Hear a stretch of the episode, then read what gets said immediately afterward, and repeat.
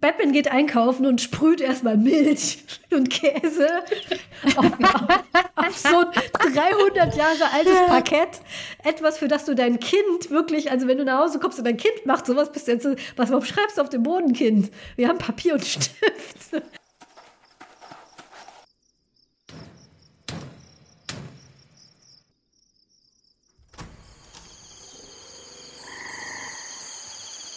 Willkommen im Tropenhaus. Wir lesen Bücher, schauen Filme, spielen Spiele und reden über alles, was uns daran auffällt. Folge 24. Die silberne Sprühdose und der Wischroboter. Herzlich willkommen im Tropenhaus. Schön, dass ihr wieder eingeschaltet habt und vielen Dank zu all den netten Nachrichten und Kommentaren, die wir in der Zwischenzeit bekommen haben. Auch die zu unserem ersten Jubiläum, was inzwischen vergangen ist. Ein Jahr Tropenhaus. Wir sind yay. sehr, yay, sehr aufgeregt, dass wir es soweit geschafft haben. Und wir haben auch eine tatsächlich Neuigkeit, nämlich wir sind ganz frisch aufgenommen worden in ein Podcast-Netzwerk namens die besten Podcasts der Welt, weil wir sind nicht nur ein toller Podcast, wir sind auch unglaublich bescheiden. Also wir haben uns sehr, sehr gefreut, äh, dass wir da aufgenommen wurden mit ganz vielen tollen anderen Podcasts sind wir da zusammen und mehr darüber gibt es auf der Website von den besten Podcasts der Welt, die wir verlinken werden und da könnt ihr uns dann sehen. Ich weiß noch nicht, ob zu dem Zeitpunkt, wo wir diese Folge veröffentlichen, unsere Website schon fertig sind, aber wir tun unser Bestes. Heike, Heike merkt schon, merkt schon so, wir sollten uns unsere Ziele nicht so, nicht so straff stecken. Also eventuell. Realistische, realistische Zeitrahmen setzen. Realistische Zeitrahmen setzen. Wir sind hier und wir haben einen Gast dabei. Ihr schon gehört habt, ich habe die Heike mal wieder hier, was mich sehr, sehr freut. Aber wir haben auch noch einen Hi. weiteren Gast dabei. Hallo? Weil wir waren alle drei im Kino, nicht alle drei gleichzeitig, immerhin zwei gleichzeitig. Was, das ist mein erster Kinobesuch mit einer anderen Person seit zwei Jahren. Ich war völlig überfordert, weil ich mit der Außenwelt nicht mehr interagieren kann. Und wir haben alle den gleichen Film gesehen, nämlich The Batman.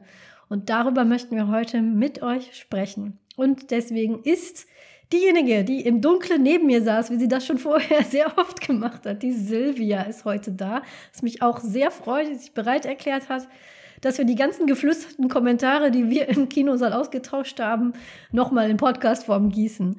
Silvia, sag doch mal ganz kurz, wer du bist und warum hast du den neuen Batman-Film gesehen? Was hat dich in den Kinosaal getrieben? Ja, hallo. Äh, ich gucke seit ich, ich weiß gar nicht, wie alt ich bin, eigentlich jeden Film, den ich unter die äh, Finger kriegen kann. Mittlerweile halt sehr häufig auch aus dem Grund, damit ich mich anschließend drüber beschweren kann.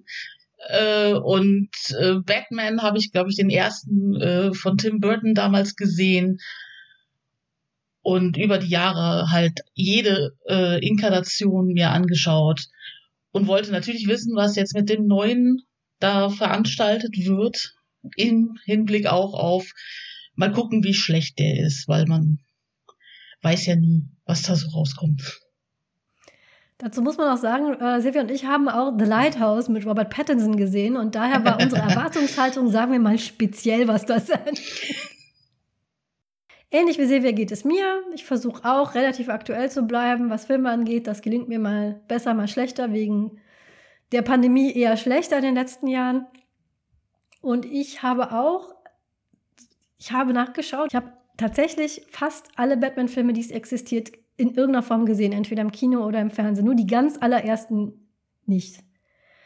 Ähm ich habe den Adam West Batman als Fernsehserie als Kind gesehen und den zweiten Tim Burton-Film, nämlich Batmans Rückkehr, Batman Returns im Fernsehen und fand den da so toll. Ich habe den auch auf Videokassette aufgenommen, habe den mehrfach gesehen und als dann Batman Forever kam, das war mein erster Batman im Kino 1995. Davor war ich noch zu jung, um die im Kino zu sehen. Und danach habe ich äh, Batman und Robin habe ich auch im Kino gesehen und ich glaube alle, die danach kamen, bis auf den Affleck Batman, und ich meine, ich hätte den Affleck Batman im Fernsehen gesehen, aber ich kann mich nicht mehr erinnern. Ich meine, ich bin mittendrin eingeschlafen. Wir haben den getwilmt. Wir fragen uns alle, warum. Wir haben wir den, haben ich getwilmt. könnte schwören, wir haben den getwilmt, denn ich habe den ich auch gesehen und das ist der einzige Grund, aus dem ich den gesehen hätte. Also ich meine mich zu erinnern, wir hätten, äh, es ist Superman vs. Batman dann, äh, hier, Dawn of Genau. Justice, ne? Den haben wir getrimmt, ja. Ja, und Ja. ich kann mich an nichts daran erinnern. Entweder war ich nicht da oder ich bin mittendrin eingeschlafen. Ähm, ich fand die Batman ganz toll. Als Kind fand ich den toll. Ich finde die Figur heute auch noch toll. Mein Lieblings-Batman ist Batman The Animated Series, die im Fernsehen kam, wo ich versucht habe, jede einzelne Folge von zu schauen, von der Ästhetik und von Batman, wie er da auftritt, ist das mein absoluter Top-Batman, den, den bis jetzt noch nichts, äh, nichts toppen konnte. Aber ich mag auch die Nolan-Batmans tatsächlich. Und ja, deswegen bin ich auch in diesen Batman hineingegangen. Also ich habe keine Comics gelesen, nicht weil ich Comics irgendwie schlecht finde, sondern wenn man Filme schaut und Spiel spielt und Bücher liest, irgendwann ist der Tag halt rum. und Comics habe ich einfach die Zeit nicht. Das ist überhaupt keine Abwertung. Ich habe auch ein paar Graphic Novels gelesen, aber Batman Comics kenne ich nicht. Ich kenne nur die Filme. Ich, sogar Batman hält die Welt im Atem, den haben wir nämlich auch getwilmt. Twilm für die HörerInnen, die es noch nicht kennen, ist ein Filmprojekt, über das äh, Heike und ich uns kennengelernt haben, wo wir im Fernsehen Filme schauen und dabei live tweeten. Und den haben wir auch zusammen gefilmt. Und den mochte ich übrigens auch sehr gerne. Batman hält die Welt im. Also, ich mag Batman als Film. Deswegen bin ich in den neuen Batman-Film gegangen. Heike, du und Batman. Ja, ich und Batman. Ähm, ich meine, ich muss vorweg sagen, äh, ich wäre okay damit gewesen, nie wieder einen Batman-Film zu sehen. Also jetzt, wo ihr das gerade alles doch mal so Revue habt passieren lassen, wird mir auch klar, weshalb ich nicht so sehr mit Batman aufgewachsen bin. Ähm, ich bin die Batman-Durststrecken-Generation. 1995 war ich eindeutig zu jung, äh, um ich erinnere mich daran, dass es bei Ikea Batman-Spielzeug gab, in dem Ikea-Restaurant eine Zeit lang, aber das konnte ich auch nichts mit anfangen. Ähm, Batman ist mir dann erstmal nicht begegnet und dann kamen halt die Nolan-Filme irgendwann. Da war ich dann natürlich im richtigen Alter dafür und die habe ich wohl auch gesehen und fand die wohl auch gut, also die ersten beiden.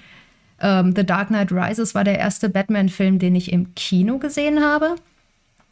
Denn der war schlecht. Äh, ich, ich diskutiere da nicht drüber, drüber. Der war wirklich, das war kein guter Film. Wow. Äh, The Dark Knight war halt ein sehr guter Film. Äh, auch unabhängig davon, dass es ein Batman-Film war. Äh, ich habe die Tim Burton-Filme irgendwann mal gesehen im Fernsehen, ohne dann so starken Bezug zu, zu haben. Und es tut mir leid, dass ich ein bisschen ausholen muss, aber das ist irgendwie vom Kontext her was, was mir echt wichtig ist. Ich bin die letzte Generation vor Geek Culture gewissermaßen. Als ich Teenager war, gab es Geek Culture noch nicht. Und als ich etwa um die 20 war, kam die große Geek Culture ist jetzt in. Und damit geht eine gewisse Menge an Popkultur einher, die plötzlich cool ist. Angesagt. Und das hat für mich bedeutet, dass manche Sachen, die ich vorher sehr gefeiert habe, mit denen ich sehr alleine war, wie etwa Star Wars, ähm, plötzlich omnipräsent war und man Darth Vader T-Shirts bei H&M kaufen konnte. Es bedeutete aber auch, dass man die ganze Zeit, weil gleichzeitig der feministische Diskurs einsetzte, immer in so einer Verteidigungshaltung war, weil plötzlich all diese ganzen neuen Medien kamen, insbesondere Comics und Com also Comics waren die ganze Zeit da, keine Frage, aber die wu- wurden plötzlich so in äh, kriegten einen neuen Stellenwert quasi, weil die, der Verdacht immer war, Mädchen lesen keine Comics und Frauen interessieren sich nicht für Comics. Und Frauen interessieren sich auch nicht für Superhelden. Und hier sind jetzt die ganzen Superheldenfilme. Und ich glaube, dadurch, dass ich 20 war, als das losging und sehr in einer Verteidigungshaltung, habe ich in meinem Leben sehr viel mehr Superheldenfilme geguckt, quasi um zu beweisen, dass das wirklich nicht stimmt, als ich hätte sehen müssen. Und ich habe mich dazu ge nicht, nicht ich, ich, manchmal habe ich das Gefühl, ich habe mich selbst da rein gegaslightet, die für die tollste Scheiße überhaupt zu halten. Großartig, ganz, ganz toll. Ähm, und das sorgt dafür, dass es für mich im Nachhinein sehr schwer ist, jetzt wo ich quasi da rausgewachsen bin, zu sagen, welche Superheldenfilme und welche Superhelden allgemein ich überhaupt persönlich wirklich gut finde und bei welchen das einfach nur war aus Angst, wenn ich das nicht auch gut finde, dann fällt das, ich bin das einzige Mädchen in einem sonst männlichen Freundeskreis, dann fällt das quasi äh, direkt auf mein Geschlecht zurück und dann bin ich der Beweis dafür, dass Frauen sich nicht interessieren für für Superhelden. Und genau, das macht es für mich momentan ein bisschen schwierig. Ich weiß definitiv, dass ich den äh, Arkham Asylum Comic von Grant Morrison und dann mit den Dave McKean Zeichnungen ganz großartig fand und auch immer noch finde, ähm, weil das so ein Comic war, durch den ich zum ersten Mal gelernt habe, oh, da kann man wirklich auch totalen artsy Scheiß mitmachen. Ähm, das muss alles überhaupt nicht nein, naturalistisch ist ja das Falsche für, für Comics, aber das muss alles überhaupt nicht mit, mit Linie Claire und ähm, so typischem Comic-Stil sein. Es gibt da viele Möglichkeiten. Das war toll, das, den, den mochte ich sehr. Und ich, wenn ich ganz, ganz ehrlich bin, ist, glaube ich, mein zweitlieblings-Batman-Medium das Arkham Asylum-Spiel gewesen, denn das ist ein bisschen stumpf, aber das hat wirklich, wirklich viel Spaß gemacht beim Spielen. Das mochte ich sehr, das habe ich sehr genossen. Ähm, dann habe ich natürlich die obligatorischen feministischen Sachen noch gemacht, ähm, viel Harley Quinn-lastige Comics gelesen, um diese Figur aus einer Reihe, die ich nicht hätte abfeiern müssen, aufzuwerten, um zu zeigen. Und dass es auch tolle Frauenfiguren in Batman gibt und so weiter und so fort. Ihr merkt, ich habe ein super gespaltenes Verhältnis, Verhältnis dazu, weil ich mich so lange da reinknien musste gewissermaßen. Ich glaube auch, dass es inzwischen, also dass wir langsam auf so ein Comic- und Comic-Verfilmungs- ähm, Backlash zusteuern, genau von meiner Generation und genau von meinen Jahrgängen, weil wir jetzt alle merken, wow, wir haben wirklich zehn Jahre lang so getan und diese Franchisierung ist ja auch dann nochmal so ein Ding. Es kommen so viele Marvel-Filme raus. Irgendwann war man so Begeisterungs- und Vorfreude müde. Das ja, also jetzt habe ich, ich, ich, ich hätte nicht in diesen Film gehen müssen und ich wäre nicht in diesen Film gegangen, wenn ich nicht gefragt worden wäre, ob ich nicht mitkommen möchte in diesen Film und mir dann dachte, na gut, ähm, Robert Pattinson ist ein richtig, richtig guter Schauspieler und ich route so sehr für die beiden Twilight-DarstellerInnen, dass die schöne Dinge tun mit dem Geld, das sie damals mit Twilight verdient haben und sich tolle Rollen raussuchen und go Robert Pattinson, Pattinson go Kristen Stewart und deswegen war ich da drin. Ja, äh, das ist auch einer der Gründe, warum Silvia und ich da reingegangen sind, wegen Robert Pattinson, weil die Art und Weise, wie Robert Pattinson mit seiner Berühmtheit umgeht und mit seinen Rollen finden, finde find ich super. Und ähm, ja, go Robert Pattinson. Also alle Kritik, die, die folgen sollte heute. Robert Pattinson, wir meinen nicht dich. Du bist super. Go on, shine, you crazy diamond. Wir meinen nicht dich. Do your thing, Robert. Do your thing. Do your thing. Ich finde, ich, kurz bevor wir weitermachen in, in, in dem Programm, was wir uns so grob zusammengezimmert haben, muss ich, einerseits bin ich erstaunt darüber, was für eine Freiheit ich als äh, Kind und Jugendliche hatte, weil ich konnte tatsächlich Batman einfach nur schauen, weil ich den, ich habe den Trailer im Fernsehen gesehen und fand das toll und habe mir den angeguckt, weil ich diesen Film sehen wollte, weil der erschien mir cool und ich habe ihn gesehen und ich fand ihn großartig und deswegen habe ich den Film gesehen und bei der Animated Series auch. Das schwirrte irgendwann mal im Cartoon-Programm. Ich eigentlich schon ein bisschen zu alt war für Cartoons, da war ich 14 und es war trotzdem ein Cartoon, den ich mit 14 gerne angeschaut habe und habe mir den angeschaut aus purem Vergnügen. Und ich war eh schon seltsam und geekig und dann war das eben, ich hatte diesen ganzen Kontext überhaupt nicht. Ich hatte eh niemanden, mit dem ich drüber reden konnte, so traurig das damals war. Aber ich habe den mir aus reinem Vergnügen diese Serie angeschaut und das ist, glaube ich, eine echt große Freiheit. Und ich sehe das jetzt in dieser Fran Franchisierung. Meine Tochter trägt Batman-Windeln. Das ist kein Scherz. Es gibt von Pampers eine ähm, DC-Serie. Da sind, da sind die ähm, DC-HeldInnen als so kleine Chibi-Figürchen aufgedruckt auf Windeln. Also Wonder Woman und Batman als so kleine niedliche Figürchen auf ihrem Popo. Und meine ältere Tochter äh, besitzt Batman-Lego. Die wissen, was Batman ist, meine zwei Kinder, weil die Batman als Figur haben und der sitzt dann. Das, einerseits finde ich das auch so diese Franchisierung schon sehr erdrückend. Aber andererseits ist es auch eine große Befreiung, weil man dann kann sehen, wie Batman mit einem Bären zusammensitzt und einen Erdbeershake trinkt in so einer ganz bunten Welt. Und das denkt man auch so. Das ist, das ist dann wieder völlig anders als das, was man dann im Kino sieht. Also es ist sehr interessant. Ich bin, ich frage mich, wie unsere Kinder darüber reden werden, über diese Geek-Kultur und dieses komplette Zuballern von Franchises, was sie erlebt haben, als sie klein waren. Sie haben ja gar nicht die Wahl bei HM in der Kinderabteilung, Batman, Star Wars, das zieht man denen an, da, können die ja noch nicht mal reden.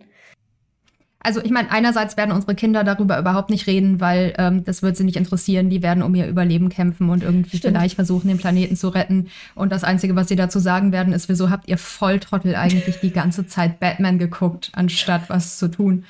Äh, andererseits, ich glaube schon, dass es jetzt ein viel angenehmerer Umgang damit ist, ähm, weil also du hattest, du hattest kein Internet, so doof das klingt. Äh, wir wussten ja aus irgendwoher, dass es das Gerücht gibt, dass Frauen keine Comics lesen und dieses ganze Gatekeeping haben wir in einem Alter mitgekriegt.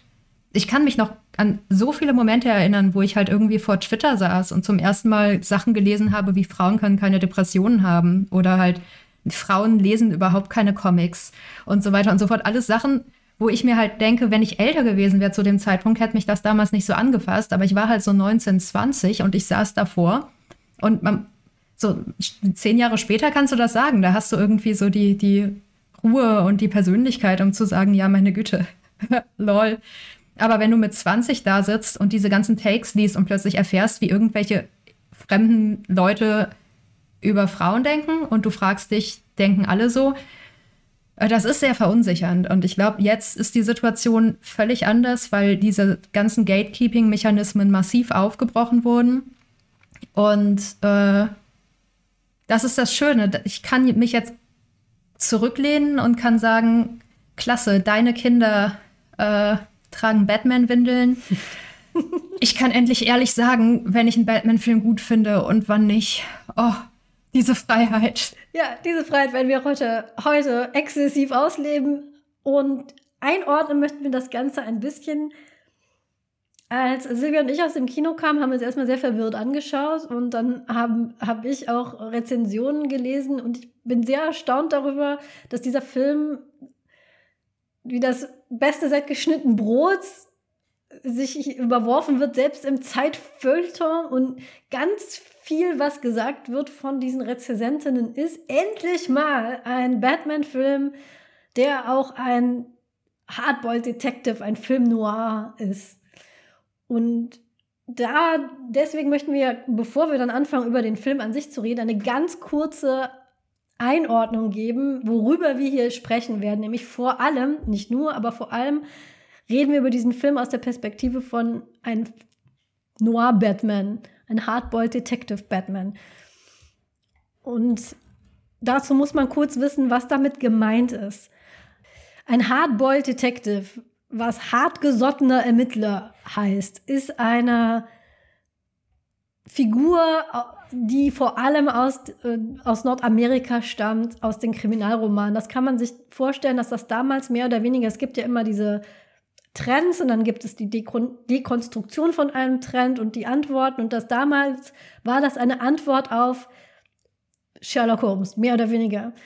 Dekonstruktion und die Gegenantwort zu The Great Detective, der da in seinem Sessel sitzt mit der Meerschaumpfeife und alles besser weiß und, um, und seine Fälle löst mit seinem klaren Verstand. Und die Antwort, eine der Antworten darauf war der Hardboiled Detective. Ihr kennt solche Detektive, zum Beispiel, wenn ihr Filme wie The Maltese Falcon gesehen habt. Oder wenn ihr Casablanca gesehen habt, dann kennt ihr diese Art von Menschen in einem Trenchcoat mit einem Hut. Meistens Schwarz-Weiß-Film, die in ihrem Büro sitzen. Und dann kommt eine wunderschöne Dame hinein und dann kommt eine Stimme aus dem Off, die sagt, es war ein verregneter Dienstagabend, als sie mein Büro betrat. Der Hardboiled Detective klärt Fälle auf, meistens nicht mit seinem Verstand, sondern eher mit seinen Fäusten und seinem Durchhaltevermögen. Der Hardboiled Detective leidet immer sehr viel, wird verprügelt, wird unter Drogen gesetzt, stirbt immer fast und kämpft sich da so durch durch seine Fälle. Es ist immer eine korrupte, eine von Gewalt und ähm, meistens dem Mob bestimmte Welt, in der der Hardboiled Detective kämpft für das Gute. Und die andere Figur, die in Hardboiled Detective Geschichten immer auftaucht, ist die Fort Fatale, also eine schöne Frau, die meistens eine gewisse Anziehungskraft auf den Hardboiled Detective ausübt und die ja meistens in irgendeiner Weise retten muss oder die ihn versucht zu hintergehen. Das sind alles sehr klassische Tropes, sehr klassische Figuren, die sich durchziehen, die natürlich auch dekonstruiert wurden, neu erfunden, gegenteilig. Aber das ist das, was eine Hardboiled-Detective-Geschichte ausmacht. Genau, also ein Hardboiled-Held in einer Hardboiled-Detective-Geschichte ist meistens verbittert, zynisch, neigt zu Gewalttätigkeit und ist so der Kämpfer für das Gute in einer dunklen, düsteren Welt. Wenn man das jetzt ganz runterbricht. LiteraturwissenschaftlerInnen werden jetzt die Haare raufen, weil ich das so kurz zusammengefasst habe, aber wir sind kein Literaturwissenschaft-Podcast. Deswegen muss ich das leider etwas abkürzen. Das so als Einordnung, weil das, was ich jetzt, wie gesagt, in sehr vielen Rezensionen gehört, gelesen habe, ist, A, endlich ein, ein, ein, ein Film noir, ein ähm, Hardball Detective, Batman, und B, wie toll der ist. Und ich muss einfach sagen, je mehr ich über diesen Film nachdenke, kann ich nicht sagen, das ist ein sch schlechter Film, weil ich habe sehr viele schlechte Filme in meinem Leben gesehen und das war jetzt nicht einer der schlechtesten.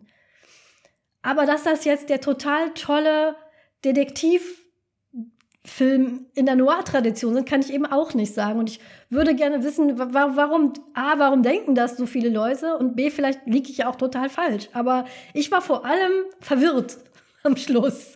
Und vor allem hatte ich nicht das Gefühl, dass mir irgendwie groß was Neues erzählt wurde, sondern das war für mich ein ganz klassischer Detektivfilm mit einem ganz klassischen, düsteren, dunklen, verbitterten Helden in einem von Gewalt und Mob geprägten Umfeld. Das ist das, was ich da drin gesehen habe. Und vieles davon hat mich auch sehr verwirrt zurückgelassen und irgendwie, ja. Also ich weiß noch, ich und Silvia haben uns angeguckt und wir haben gesagt, wir wissen gar nicht, wo wir anfangen sollen bei diesem Film. Silvia. Kannst du dich erinnern? Ja. ja, es wird auch immer schwieriger, das äh, nachzuvollziehen, je länger das her ist. Äh, also wenn ich, wenn mich jetzt einer fragen würde, worum es ging da eigentlich, äh, ne, hätte ich meine Schwierigkeiten. Aber ich glaube, ein großer Punkt war, äh, dass ich gar nicht wusste, was wollten die eigentlich, weil ich das Gefühl hatte, da waren irgendwie drei, vier unterschiedliche Plots drin, die alle nur so halbgar aufgemacht wurden. Hier ist der Pinguin, aber wir machen nichts mit ihm. Hier ist Catwoman, aber die ist auch irgendwie nur so halb da. Hier ist der Riddler und naja, naja, den haben wir irgendwie auch sehr merkwürdig umgesetzt. Und es ist so ein bisschen, dann hatte ich echt das Gefühl, vielleicht hätten sie sich auf eine Sache konzentrieren müssen, um das besser irgendwie umzusetzen. Man kann so ganz grob versuchen, worum es da geht. Es ist äh, Batman, der Rächer der Gerechten, versucht in einem sehr dunklen Gotham, das sehr vermüllt ist und sehr voll Graffiti. Es ist wirklich sehr dunkel. Also, das ist ein sehr, sehr dunkler Film. Jemand sagte, ja, das ist ein Film für die große Leinwand. Richtig. Im Fernsehen sieht man da nichts mehr. Das ist nur noch, nur noch dunkel, glaube ich. Also, man hat schon im Kino Schwierigkeiten, überhaupt was zu sehen.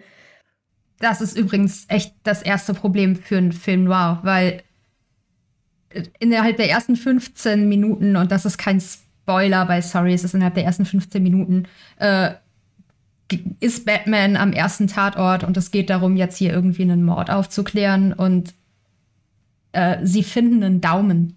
Ja. Und es ist so dunkel in diesem Film, dass ich ihnen einfach glauben musste, dass das ein Daumen ist. Das war so der erste frustrierende Moment. Äh, alles, was mit Ermittlung und mit Clues zusammenhängt, was ich als Ansatz super fand. Ich äh, bin sehr traurig darüber, dass wir so gut wie keine großen Krimis mehr in, ins, im, im Kino kriegen. So, ich, ich will nicht zu Hause sitzen und Tatort gucken. Bitte gebt mir wirklich echte Krimi-Kinofilme. Ich ja. war jetzt sogar in Tod auf den Nil aus Verzweiflung.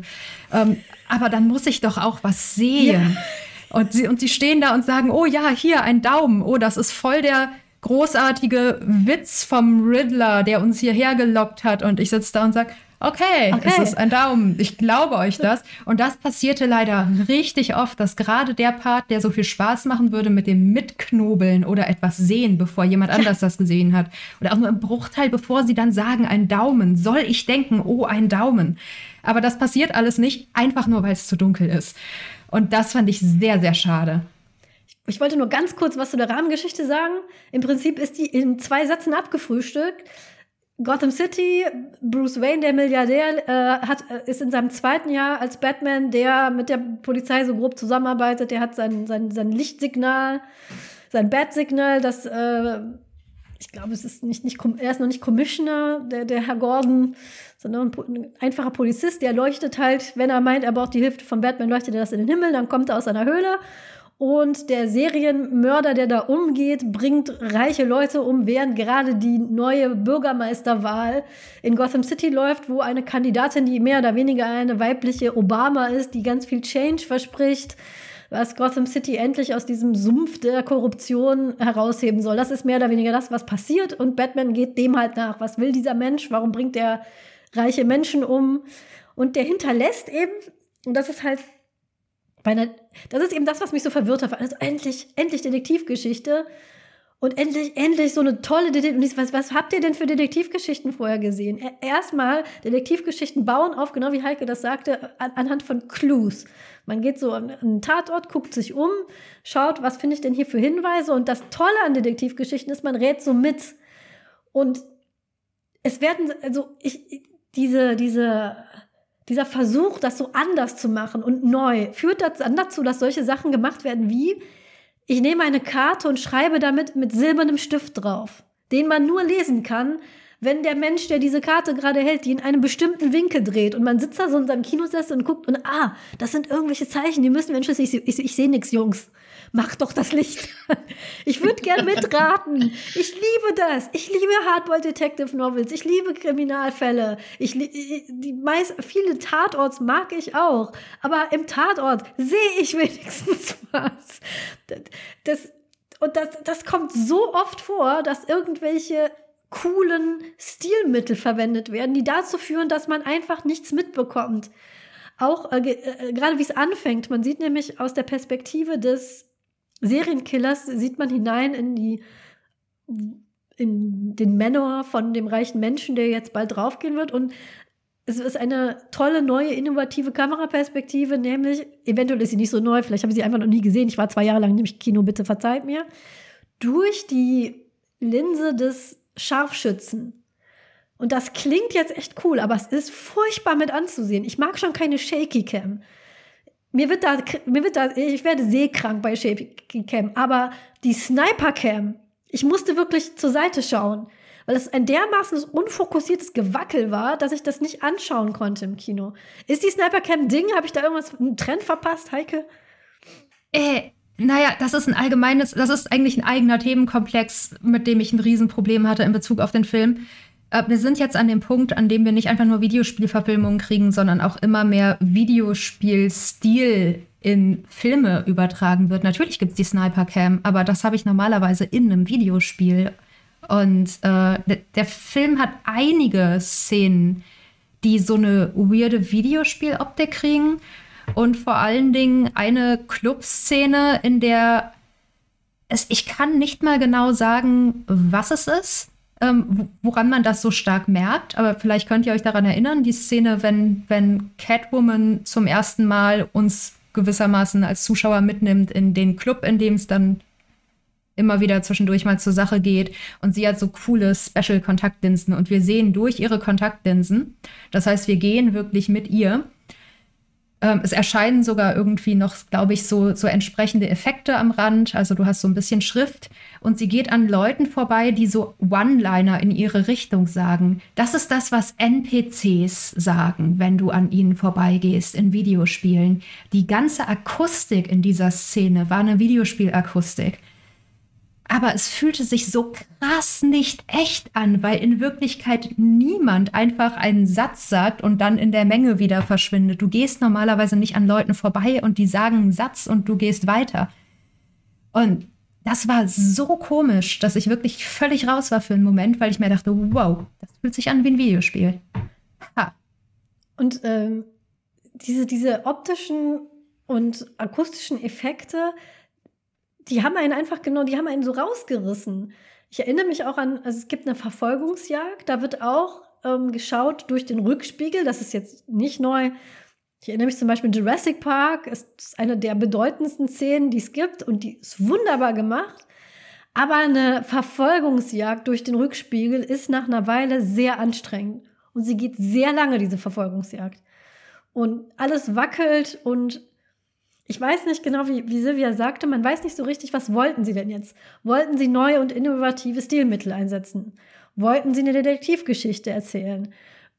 Wollten sie irgendwas ganz anderes? Weil es, es war sehr, sehr viel gewollt und alles zusammen war einfach, einfach zu viel auf einmal. Und wie gesagt, wenn du eine Detektivgeschichte erzählst, dann lass die Leute auch mitraten. Es war ja zu dunkel, zu, zu matschig, auch ähm, jetzt habe ich den Faden verloren. Egal. zu ähm, dunkel, zu matschig klingt super. Genau. Ähm, ich würde gerne eine positive Sache anmerken, ähm, womit ich vielleicht auch den Anfangsspoiler, weil man ganz am Anfang für eine Sekunde denken könnte, das ist jetzt die Szene, in der Batmans Eltern sterben.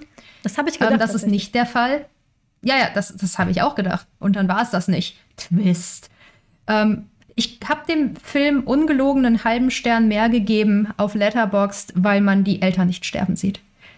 Das war eine Szene, die ich nie wieder sehen wollte. Großen Respekt, dass sich endlich irgendeine Batman-Variation getraut hat, das nicht zu machen, weil sogar diese dämliche Gotham-Serie hatte die Szene drin und ich möchte das nicht mehr. Leute überschätzen maßgeblich, wie dringend ich sehen will, wie zwei Leute in der Gasse abgeknallt werden. Es ist nicht so spektakulär. Insofern, hey, das, das, das hat der Film richtig gemacht. Das, das allein ist ein super Ansatz. Danke. Silvia, was mochtest du an dem Film? Gab es denn was, was du mochtest? Äh, jetzt muss ich gerade echt überlegen, weil ich jetzt eigentlich gerade dachte, sie haben natürlich die Waynes dann sofort wieder versaut in, in meinen Augen, indem sie ihnen so eine komische Story gegeben haben im Sinne von jemand kommt ins, äh, in die Nervenheilanstalt und der andere ist irgendwie korrupt ähm, wo ich dachte, das war jetzt auch nicht unbedingt notwendig. Äh, jetzt muss ich aber wirklich tatsächlich überlegen, ob mir irgendwas an diesem Film gefallen hat, neben Robert Pattinsons äh, Performance, weil er da tatsächlich ganz gut mit umgegangen ist, dass er halt eben diesen Emo, eigentlich bin ich bei My Chemical Romance, der Frontmann äh, Batman da hingelegt hat. Aber da fällt mir auf Anhieb jetzt tatsächlich nichts ein. Dann, dann, reden wir doch über Robert Pattinson. Was ja. fandest du denn gut an Robert Pattinson? Ähm, ja, also ich, ich, wie gesagt, ich finde halt schon, man merkt ihm schon an, dass er da so ein bisschen dran geht, als wollte er sagen, naja gut, der, der Typ ist halt eben total fertig und dann mache ich das jetzt ganz einfach mal so und starre halt entsprechend tiefgründig depressiv in die Kamera und schminke mich nicht ab und sprühe meine Hinweise aufs Parkett vom, vom, vom, von der, von der Männer, weil ich mir noch nicht mal ein Whiteboard kaufen kann. Ich armer, armer Junge. Wie gesagt, also ich fand halt schon, dass er es relativ gut macht. Das Einzige, was ich jetzt noch anhaken würde, wäre, dass ich ihm nicht ganz abgekauft habe, dass er jetzt wirklich äh, Zoe Kravitz so toll fand, wie er sie wohl toll finden sollte. Aber das ist so Chemistry an der Leinwand die geht auch häufig an mir vorbei. Das liegt vielleicht auch ein bisschen an mir.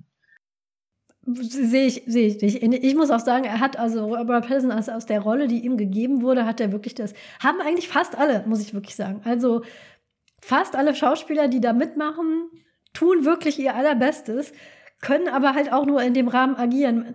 Ähm, Batman und Bruce Wayne wurden ja jetzt in den Nolan-Filmen der dunkle Rächer mit der tiefen Stimme und der äh, Playboy-Millionär, der das Geld für irgendwelchen Quatsch aus dem Fenster schmeißt, als, als Maske quasi dargestellt.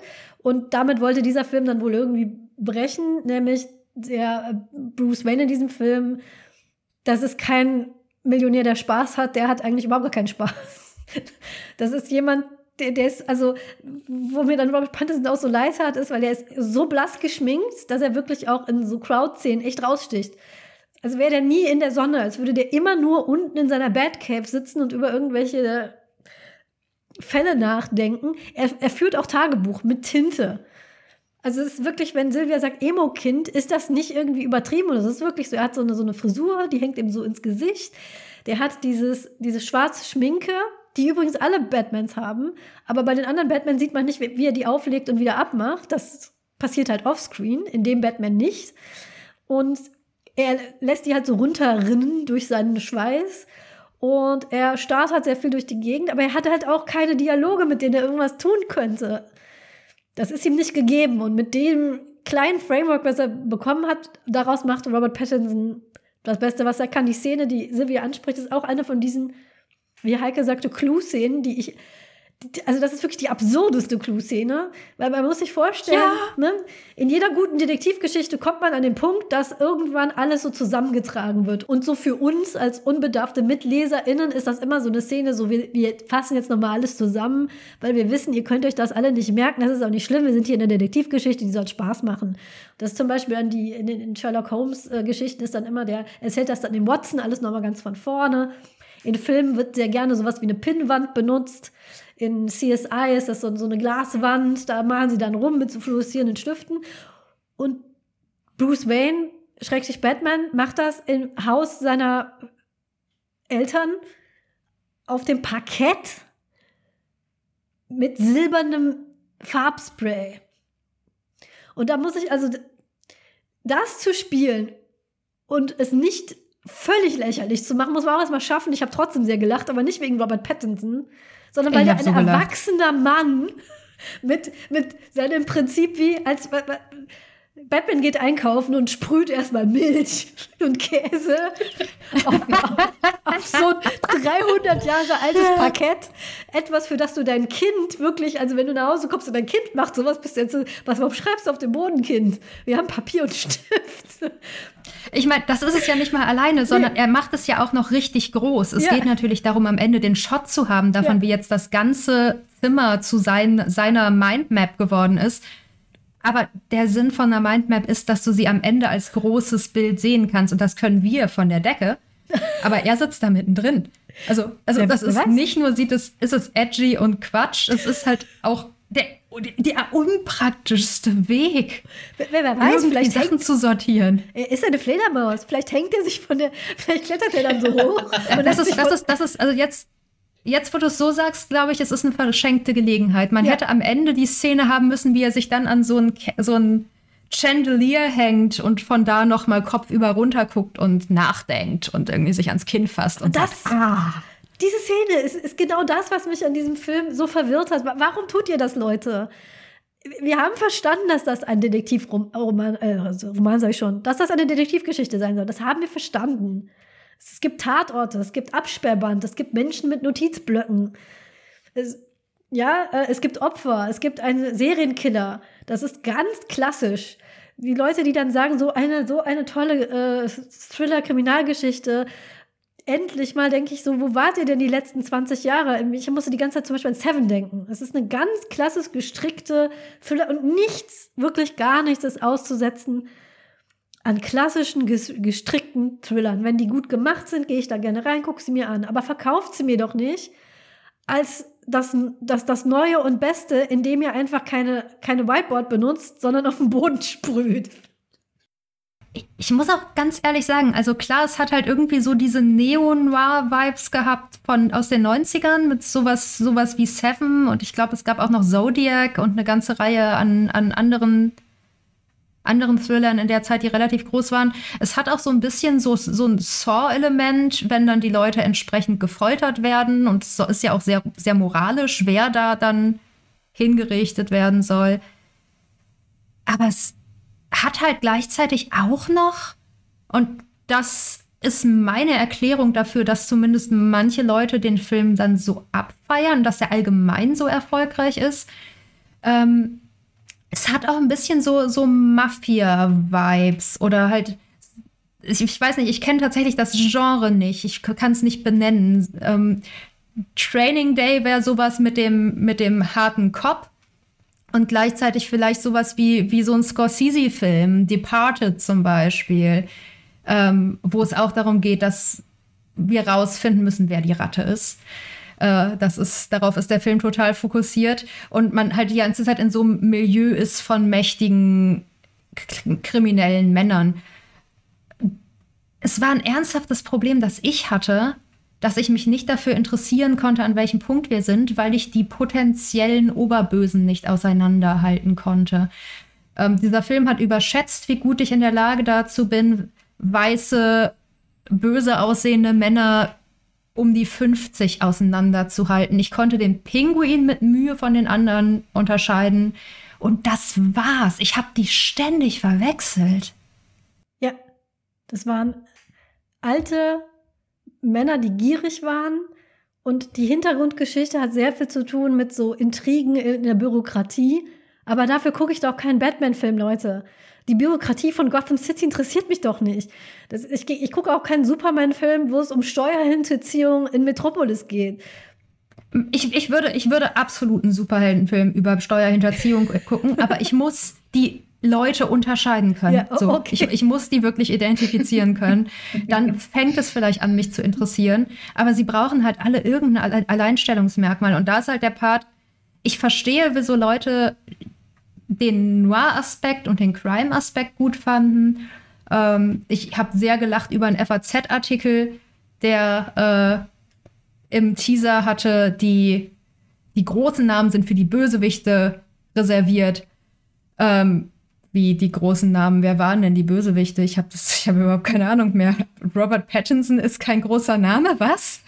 Aber äh, ich muss ganz ehrlich sagen, es ist, es ist, es war einfach nicht gut gemacht. Also es war nicht gut erzählt, es war nicht gut geschnitten.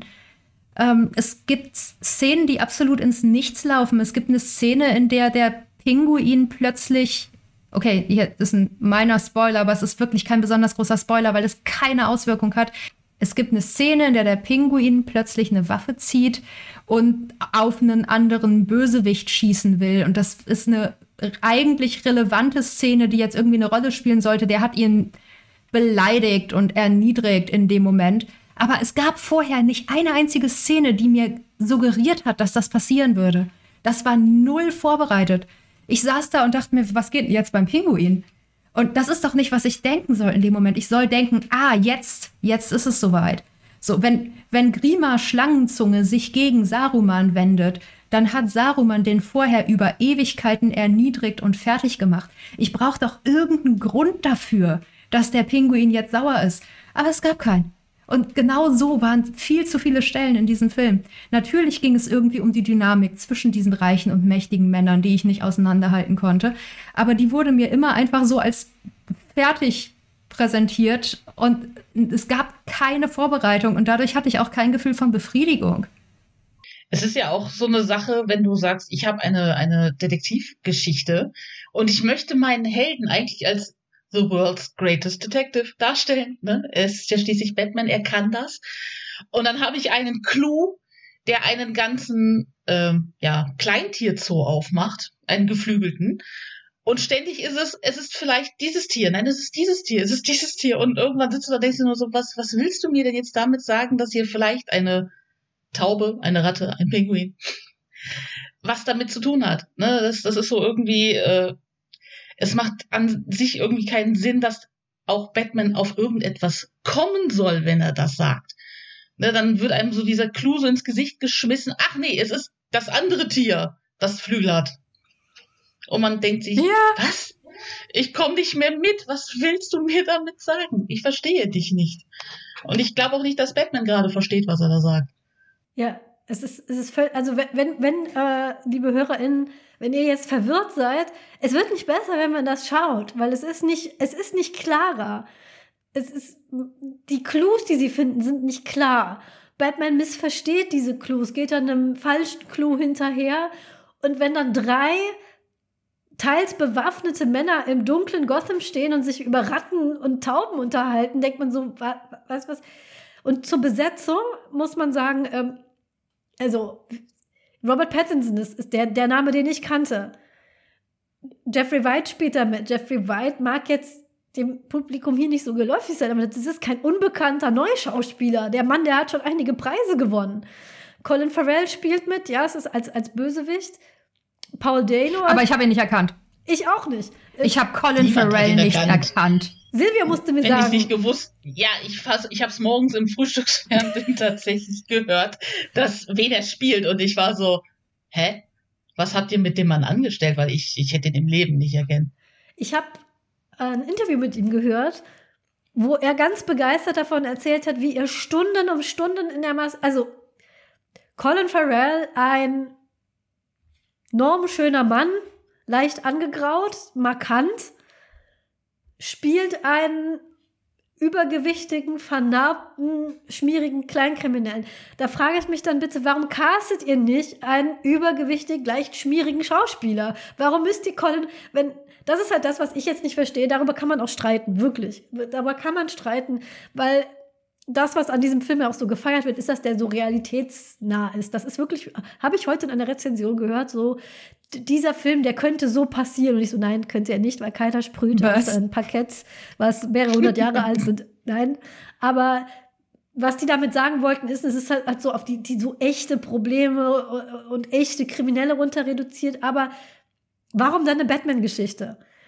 Diese Leute, die, also für mich war das so, es ist wirklich jetzt eine ganz, ganz ähm, subjektive Sicht, die man nicht teilen muss. Wenn ich in einen Batman-Film reingehe, dann möchte ich Superhelden und Supervillains sehen, weil das ist das, was dann, was mir versprochen wurde. Und wenn einfach nur so ein mittelschmieriger Typ irgendwelches Geld unterschlägt, dann kann ich auch Polizeiruf 110 einschalten. Dafür muss ich nicht den Pinguin. Den Pinguin möchte ich sehen wie in, in Batman Returns. Da war da auch ein Krimineller und, und hat Sachen gedreht als, als Bürgermeister. Aber er war trotzdem ein total larger than life Character, den man sofort erkannt hat. Man hat ihn gesehen und so, ah, Monokel, der hat in einem, der hat in einem Zoo gewohnt, ja. Natürlich passiert das so nicht in echt. Hier war es ein Typ, der einen Nachtclub besessen hat, der irgendwie die, die Ice Lounge oder wie der hieß, hieß, das war das, die einzige Referenz. Und sonst sah der einfach aus wie so ein Halbkrimineller aus so einem Gangsterfilm. Warum? Verstehe ich nicht. Muss man aber auch nicht. Ist vielleicht eine persönliche Präferenz von mir. Ihr, ihr sagt Bescheid, wenn wir in die zweite Hälfte übergehen können und ich lösen kann. Ne? Okay, okay, okay. Äh, ich kann euch den Film. Also ich, ich glaube, ich habe den Film ziemlich gut verstanden. Ich kann ihn euch auch erklären. Mit, äh, es ist alles sehr plausibel, was in dem Film passiert. Unpopular Opinion. Also, willst du mir gerade sagen, es wäre einfach nur zu schwer von Begriff? Du bist ähm, so doof nein. für Batman. Okay, passt auf. Ich erkläre euch den Film. Der Moment ist gekommen. Das war die letzte Folge des Tropenhauses Handgemenge. ähm, ich erkläre euch den Film, ich erkläre euch den Erfolg des Films und äh, was ich an dem Film so deprimierend finde. Und warum Colin Farrell äh, zu einem Kleinkriminellen umgeschminkt werden musste mit sehr viel Geld und vier Stunden in der Maske. Ich sehe absolut, dass das hätte klappen können mit Bad Noir oder wie auch immer wir das genannt hätten. Ähm, natürlich kann man das machen. Äh, das, also das Problem mit dem, mit dem Film Noir-Ding, das ich hatte, und dass das einzige große Problem ist, dass ich mit, der, mit dem gesamten Teil gehabt hätte, ist, es unglaublich schwer, das zu modernisieren. Du hat, man hat, mit, sorry, der Film hat echt eine tote Prostituierte im Kofferraum. Äh, klischeemäßiger geht's nicht mehr. Ähm, ich persönlich, mir, mir persönlich fällt kein erfolgreicher Versuch an, so ein Noir-Ding zu modernisieren, vielleicht mit sowas wie Jessica Jones oder so, ich weiß es nicht genau. Schreibt es in die Comments, was weiß ich. Aber das, das hätte gehen können. Es gibt die Möglichkeit. Willst du einen Noir? Ich wollte sagen, ich glaube, das geht nicht oder nur sehr schwer, weil dieses ganze Film Noir, Schrägstrich Hardboiled-Ding einfach komplett nicht modern ist. Das sind Klischeebilder, ja. die dazugehören. Dieser Macho-Detektiv, der sich durchprügelt und die Fond fatale, die ihn betört und für die er dann durchs Feuer geht und sie verlieben sich und meistens stirbt sie dann, um ihm noch mehr Pein zuzufügen. Das sind einfach alte, mit Klischee und vor allem mit geschlechtsbezogenen Klischees überladenden Rollen. Und ich glaube, wenn man das, man kann es höchstens vielleicht umdrehen oder parodieren, aber man kann es nicht modernisieren, weil das sind Geschichten, die sind auserzählt inzwischen. Aber ja. wie gesagt, schreibt ich es uns. stimme zu, aber das, das, ich glaube trotzdem, es hätte funktionieren können. Man lässt die problematischen Sachen raus, man fokussiert ein bisschen mehr auf was anderes und es wäre gegangen. Aber mein Punkt ist, dieser Batman-Film ist eigentlich zwei komplett voneinander getrennte Filme. Ähm, es gibt die Regie ist halbwegs okay, der, ich fand den Schnitt schlecht. Äh, die Schauspieler machen, was sie können. Aber das ist ein wirklich schlechtes Drehbuch gewesen. Und zwar, weil es zwei Drehbücher waren. Und als dann am Ende im Abspann gesagt wurde, geschrieben von zwei verschiedenen Leuten, dachte ich mir, here we go. Ich wusste es. Es gab offenbar ein Drehbuch. Das Studio war nicht so zufrieden damit, hat nochmal nachbessern lassen. Ich habe nachgeguckt. Es gab auch entsprechende Reshoots. Es waren zwei verschiedene kreative Vorstellungen hinter diesem Film. Über die eine Hälfte haben wir gerade die ganze Zeit gesprochen. Das ist Bad Noir und viel daran ergab irgendwie keinen Sinn und es war nicht so rund und wie, wie so eine Film-Noir-Geschichte hätte sein sollen. Das andere ist ein völlig anderer Film und der Witz daran ist, ich sehe furchtbar viele Rezensionen, die vor allem diesen anderen Film feiern. Ähm, das ist das erste Mal, dass ich das erlebt habe, dass ein Film sich nicht entscheiden konnte, in zwei verschiedene Richtungen gegangen ist und das Publikum sich einstimmig dazu entschieden hat, dass alle die Version des Films gesehen haben, die ihnen besser gefällt. Der FAZ-Feuilleton-Typ hat seinen guten Scorsese-artigen Thriller gekriegt. Und meine Generation hat die Abrechnung mit dem Superhelden-Genre gekriegt, die wir alle so dringend haben wollten. Und zwar so dringend, dass wir bereit sind, alles andere zu ignorieren. Denn der Film antwortet massiv auf ganz viele Superhelden-Topoi der letzten zehn Jahre. Ähm, und das ist jetzt ein Part, wo wir ein bisschen spoilern. Äh, uns wird Batman vorgestellt als ein hardcore traumatisierter Typ. Das ist völlig klar. Der ist so hardcore traumatisiert und der findet sich so geil, dass er unironisch sagt, I am Vengeance. Ähm, dass er sich auf sein Motorrad setzt und zu Nirvana durch die Stadt fährt. Übrigens, niemand kann mich davon, über, davon überzeugen, dass das keine Antwort ist auf die sehr coole Motorradszene in Captain Marvel, wo Captain Marvel sich aufs Motorrad schwingt und ebenfalls zu einem super erfolgreichen, grungy Rocksong aus den 90ern durch die Gegend fährt.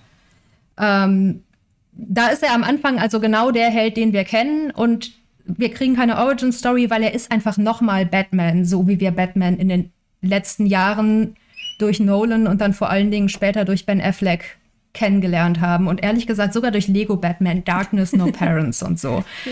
Äh, er ist der ultimative Dark and Brooding Batman, so wie sich Leute ja jetzt durchaus auch schon drüber lustig machen.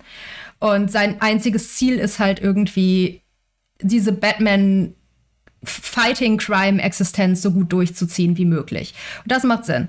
Ähm, so, so kennen wir ihn auch. Was aber weggelassen ist, ist die andere Seite, der dandyhafte Typ, der, der viel Geld rauswirft.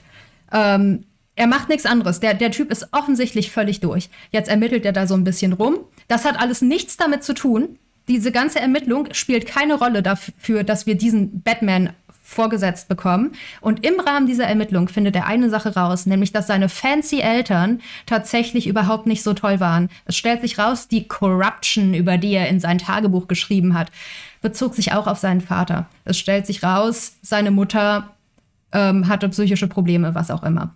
Ähm, Jetzt müssen wir wieder ignorieren, dass sich der Film nicht getraut hat, das durchzuführen, weil wir dann direkt danach wieder eine Szene kriegen, in der Alfred sagt, oh nein, aber der Vater hatte Gründe, Gründe für die Korruption. So korrupt war der gar nicht, der hat nur seine Familie geliebt, was auch immer. Etwas, wo ich den Film hätte anspucken können, wirklich, weil ich mir dachte, ihr habt gerade massiv mit dieser ganzen Wayne-Geschichte gebrochen und das war mutig. Und dann habt ihr gemerkt, oh, oh, nein, nein, so meinten wir das nicht. Entschuldigung, Entschuldigung, wir nehmen das wieder zurück. Bitte, Batman-Fanboys, macht uns nicht fertig oder was auch immer das sollte. Aber tun wir mal so, als hätten sie das nicht gemacht, ne?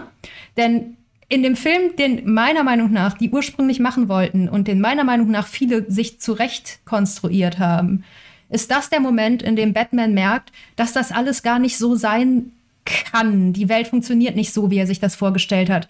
Das, was er da macht, während er in dunklen Gassen Leute verkloppt, ist vielleicht, ist vielleicht gar nicht der Kampf für das Gute. Und da kommen wir dann zum Riddler. Denn als er den Riddler ganz zuletzt stellt, spiegelt der Riddler ihn und sagt, nein, ich habe das doch alles deinetwegen gemacht. Jetzt gibt es einen super komischen Twist, der ebenfalls null vorbereitet ist.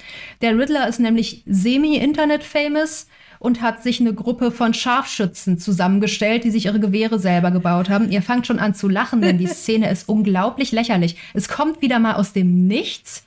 Ähm, es ist minimal vorbereitet, aber auf eine wirklich furchtbare Art und Weise. Wir müssen eigentlich nachher noch über die politischen Implikationen davon reden. Aber die Imagery sagt mir sehr deutlich, das soll so eine Alt-Right-Gruppierung sein. Ja. Das sagt sie mir auch, weil die dann nämlich losziehen und die schwarze Bürgermeisterin abknallen wollen. Ähm, wie gesagt, nichts, nichts davon ist vorbereitet von irgendwas. Die, die sind jetzt einfach da und wir müssen damit leben. Das sind die ganz Armen, die beschlossen haben, rechts zu werden und die fangen jetzt an, massiv rumzu terrorisieren und Leute zu erschießen. Batman in diesen letzten 20 Minuten des Films, die schnell noch versuchen, den zweiten Film zu Ende zu führen, denn der Film Noir ist längst vorbei, haut also diese Leute kaputt und fragt, wer sie sind. Und sie spiegeln sein I am Vengeance und sagen I am Vengeance. Nein, ähm, I am Vengeance.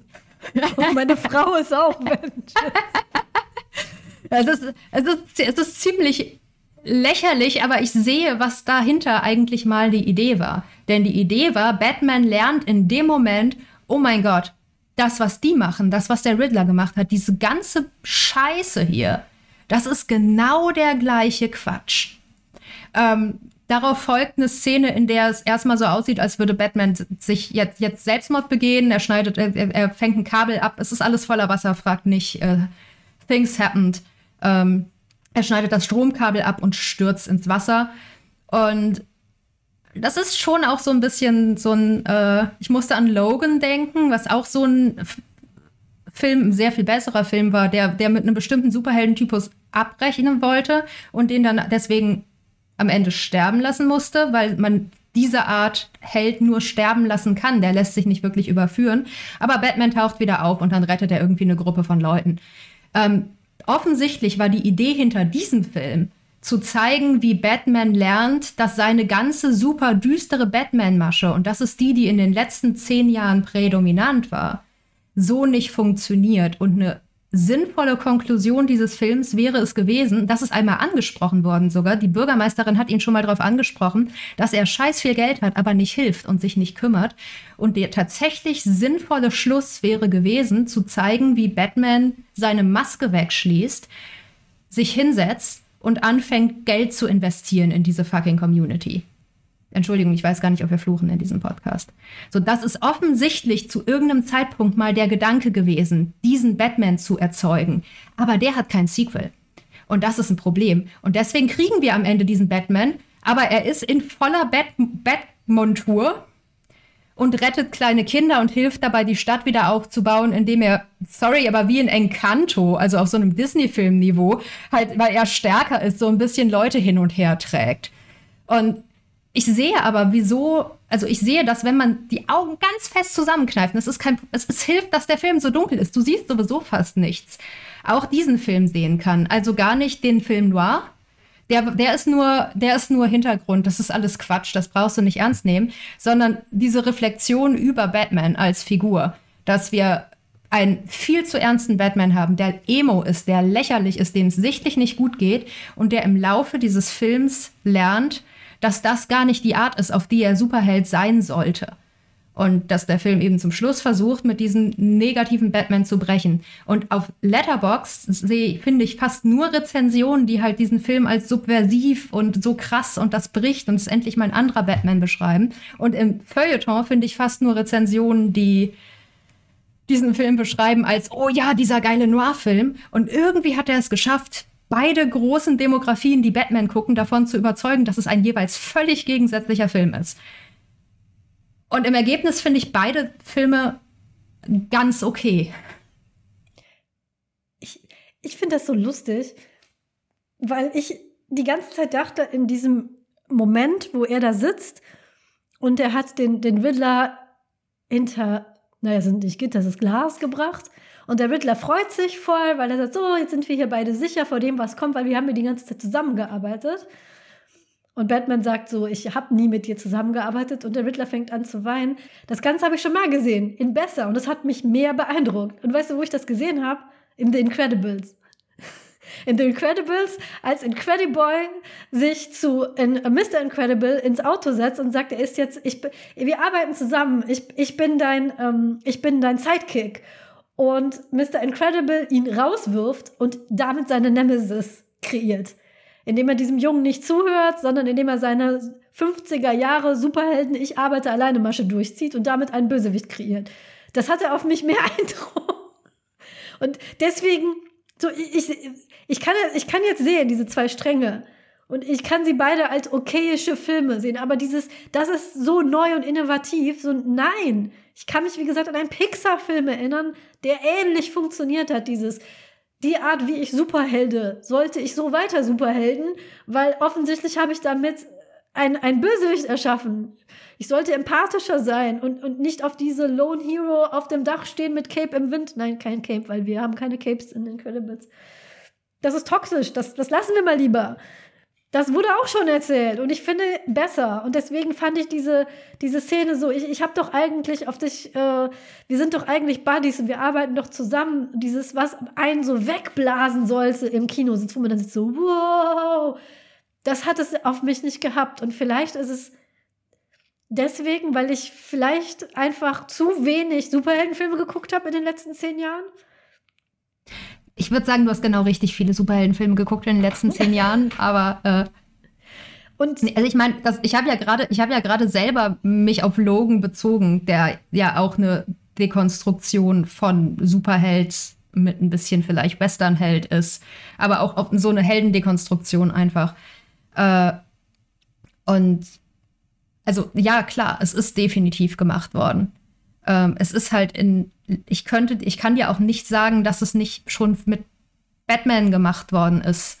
Also selbst der Neil Gaiman Batman, Whatever Happened with the Cape Crusader heißt der, glaube ich, äh, ist eigentlich gewissermaßen fieser, weil der Batman in so einem Endlosloop hat. Also Batman stirbt immer wieder und dann lebt er immer wieder trotzdem weiter als Batman. Und jedes Mal, wenn Batman wiedergeboren wird, muss, wiedergeboren wird, muss er wieder mit ansehen, wie seine Eltern sterben und muss wieder alles von vorne durchmachen und so. Also ja, es ist gemacht worden. Es, ich glaube, es funktioniert ausschließlich im Kontext der Superheldenfilme der letzten 15 Jahre. Ähm, ich habe ja schon gesagt, ich sehe halt diesen, diesen äh, Captain Marvel-Bezug. So, die hatten diese coole Szene mit dem Motorrad. Wir haben jetzt auch eine coole Szene mit dem okay. Motorrad, aber guck, das ist. Äh, hier ist es jetzt erst super düster und dann brechen wir noch mal damit. Ähm, und selbst das mit dem auf dem Boden malen, das, ich, war das nicht eine Einstellung gewissermaßen aus Suicide Squad? Es gibt auch diese super lächerliche Einstellung vom Joker in Suicide Squad, wo der auf dem Boden liegt und überall um ihn rum sind lauter Messer auf ihn gerichtet und so. Äh, daran, daran hat mich das so ein bisschen erinnert. Äh, wir versuchen jetzt nochmal alle coolen Einstellungen aus anderen Superheldenfilmen zu nehmen, um zu zeigen, dass Batman hier quasi für alle Superhelden steht und für alle gleichzeitig Bösewichte.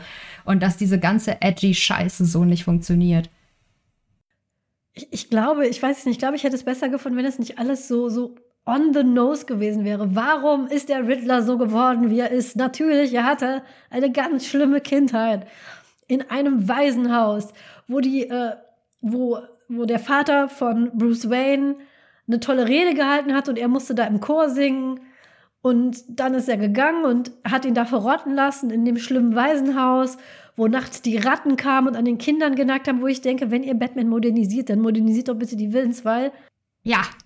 Sowas passiert, also die, die, die, die Waisen in Amerika leiden genug, aber sie leiden nicht mehr auf diese Dickens-Art mit erfrierenden Babys und sowas. Das sind Dinge, die geschehen, glaube ich, in Nordamerika heutzutage nicht mehr. Eventuell lehne ich mich jetzt sehr viel zu weit aus dem Fenster und auch hier könnt ihr mich, aber das ist so, das war so überzogen düster, so, nehmt doch eine Origin-Geschichte, wenn ihr auch alles modernisieren wollt, dann modernisiert doch auch eure, eure Villains.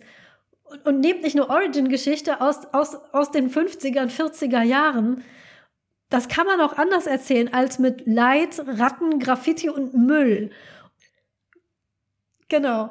Silvia kann jetzt gerne reden über nochmal, äh, das hatten wir ja schon angekratzt gerade, über die absurde Darstellung von dem Riddler als, als Social Media Star. Wie viele Follower hat der Riddler? Ja, ich hatte eben, ich hatte nämlich gerade auch gedacht, im Hinblick auf äh, Waisenhäuser und dergleichen, dass der Film an Stellen wirklich auch erschreckend altmodisch rüberkommt für etwas, das 2022 äh, ins Kino kommt, mit äh, wir schreiben irgendwie alles noch per Hand, sei es das äh, Tagebuch, sei es der Riddler hat Aufzeichnungen, der Datenanalyst hat stapelweise Bücher, wie er da mit der Hand reingeschrieben hat, was er alles rausgefunden hat. Er hat die Pinnwand natürlich in der Wohnung hängen, hat auch nichts irgendwie digital. Und er hat einen, ich weiß gar nicht, YouTube-Channel, was auch immer es darstellen soll, mit ganzen 500 Followern. Da war meine erste Reaktion, so, ja, sag mir, Oh. ja, meine erste Reaktion war wirklich, sag mir, dass du nicht weißt, wie Social Media funktioniert, ohne es mir direkt zu sagen. Weil was sind denn 500 Follower? Das ist äh, Ja. Witz. Und vor Und allem, das ist äh, später auch dieses, wir radikalisieren dann genau exakt diese 500 Leute innerhalb von fünf Minuten. Das funktioniert echt prima. Versuch mal drei Leute auf Twitter dazu zu kriegen, irgendwo hinzugehen auf einem Sonntag. Das ist schon eine Riesenaktion mit Google Doodle und nein, da kann ich nicht, nein, da habe ich keine Zeit. Und das ist so, das, so funktioniert es nicht. Ne? Und es ist zwischenzeitlich wirklich so erschreckend sichtbar, dass wer auch immer es geschrieben oder äh, umgesetzt hat, da in einer Altersklasse ist, wo er richtig sagt, also damit kenne ich mich jetzt leider nicht aus. Deswegen muss ich mir irgendetwas ausdenken. Ja, ich kann, ich kann richtig sehen, wie jemand das gepitcht hat und voll die gute Idee hatte. Und die Person, die es dann nachher geschrieben hat und die am Drehbuch gearbeitet hat, war halt 50 oder so. Matt- Oder hat seit fünf Jahren, also, oder hat seit 15 Jahren äh, eine Social Media Diät. ähm, Matt Reeves, der das Drehbuch geschrieben hat, Producer, Writer, Director. Ne, Moment, er ist aber nicht von Batman. Matt Reeves ist, ähm, das steht hier bei Drehbuch und Regie. Ich kenne den Menschen nicht, es tut mir leid, ich, ich kenne kaum Regisseure. Cloverfield. Oh, Cloverfield. Das erklärt, das erklärt ein paar Dinge. Und äh, der, ist, der ist Jahrgang 66. Von daher ja. Das ist Jahrgang Ja. von, von meinem Onkel. Das ist, ja, da, da denkt man vielleicht 500 Follower sind viel. Aber ich kann euch sagen, Apologies to all, to ich krieg's nicht hin. Wir entschuldigen uns bei allen HörerInnen, die Jahrgang 66 Genau. oder früher sind.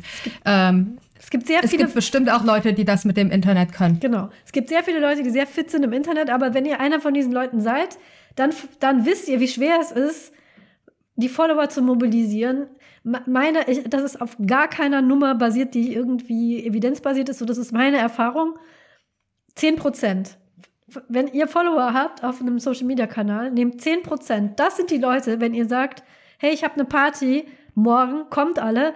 Das sind die, die kommen. 10 Prozent. To be fair, to be fair und zur Ehrenrettung des Films, das waren keine 500 Leute auf den Dächern, die am Ende gegen Batman gekämpft Nee. haben. Das waren vielleicht 50, also deine 10%-Regel hat der Film tatsächlich eingehalten. Das stimmt, ja. Aber es ist immer noch ein Unterschied zu sagen, hey, wir machen morgen eine Party und 10% kommen, als bewaff bewaffnet euch. Weil viele, so ne, die Hemmschwelle von, sagen wir mal, von diesen 10%, die bereit wären, zu deiner Geburtstagsfeier zu kommen. Wie viel davon sind bereit, dir ihr Leben für dich zu riskieren? Das, der, das ist ja der ganze Punkt. Also, es ist ja viel zu kurz gekommen. Ähm, Es geht ja offensichtlich darum, dass es eine Alt-Right-Hate-Group ist. Also, es ging eigentlich um Outlets wie 4chan oder so. Ähm, aber geschrieben von jemandem, der sich nicht mit der neuen Rechten, die im Großen und Ganzen die alte Rechte ist, aber mit Basecaps oder so, ich weiß es nicht. Ähm, also es ge- geht um jemand, also die, die Person, die das geschrieben hat, kannte sich weder aus mit Internetstrukturen noch mit Hate Groups, insbesondere mit irgendwie rechten Hate Groups und hatte keine Ahnung, wie sie das auch nur in den Rest des Films einbauen sollte. Deswegen kommt es ja irgendwie aus dem Nichts und dann sagen alle so, oh mein Gott, schau dir das an. Nein, der Riddler hat 500 Follower und wir sollen darauf reagieren, als sei das schockierend. Äh, Ich, ich glaube, ich würde es reduzieren auf von, ähm, keine Ahnung, kommt morgen alles gibt Freibier, sind 10% und kommt, wir, wir nehmen morgen das Kapitol ein, 1%.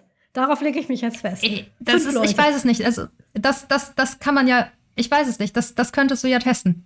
Also, das, das mit dem Kapitol, ich weiß nicht, wie, wie viele da waren und worüber das organisiert Das- wurde und das so. und ich meine, ich respektiere den Film Ja. ein bisschen dafür, dass er versucht hat, das Thema aufzugreifen, weil ein, ein Problem, das alle immer mit Batman haben, das ich definitiv auch mit Batman habe, ist, dass wenn du halt Batman als Cop liest, Cops sind echt nicht mehr, gerade in den USA, was, was wir als so positiv wahrnehmen, oder?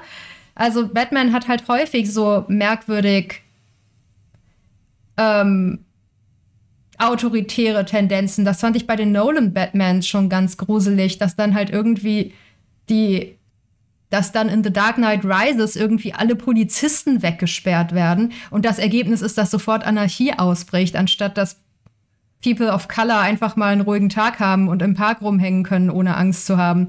Also diese Vorstellung, dass wenn die Polizei weg ist, dann wird es erst richtig schlimm. Wir brauchen aber schon die Polizei. Ähm, davon hat sich dieser Film auch immer noch nicht so ganz frei machen können. Also er hat es zwar versucht, so, ja, die Polizei, die ist auch korrupt. Aber dann zum Schluss, wenn der Villain festgenommen wird, dann stehen da auf einmal ganz viele gute, aufrechte Cops und Gordon kann sagen, das sind aber nicht wir alle, es gibt noch aufrechte Cops. Und du denkst dir so, okay, ihr habt es wieder nicht verstanden, weil der ganze Punkt der neuen Rechten ist ja, wahrscheinlich wären diese ganzen aufrechten Cops nachher da auf diesem Dach gewesen.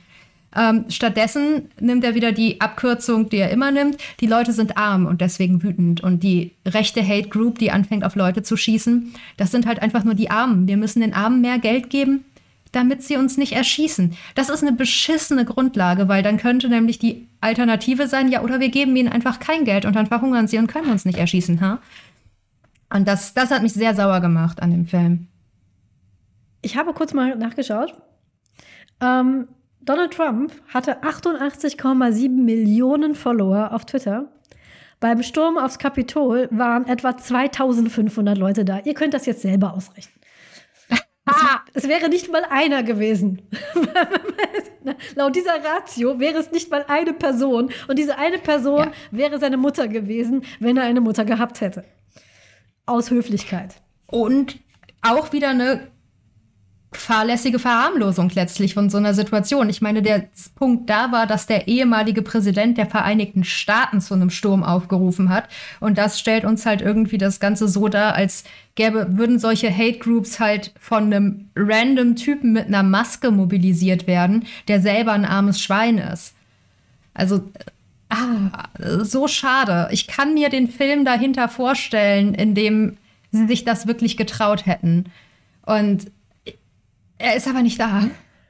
Generell geht mir dieses, sie, sie, er hat das gemacht, weil er sie ein armes Schwein war, kann man fast von jedem einzelnen Charakter in diesem Film sagen. Vor allem, und das muss ich wirklich, können wir kurz über Zoe Kravitz reden und über, über Selina Kyle.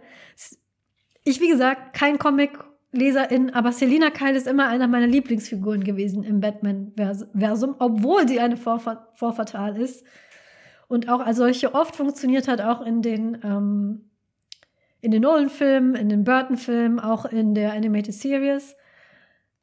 Aber was haben sie mit dem armen, ich, ich will gar nicht Mädchen sagen, was haben sie mit der armen Frau gemacht? Mit Selina Kyle, eine der coolsten Charaktere in der ganzen Rogue Gallery von Batman.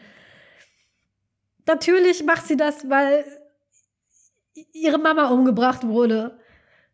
Können wir mal bitte aufhören, dass Frauen gequält werden, um irgendwelchen Leuten eine Hintergrundstory zu geben? Können wir da mal einfach mal mit aufhören?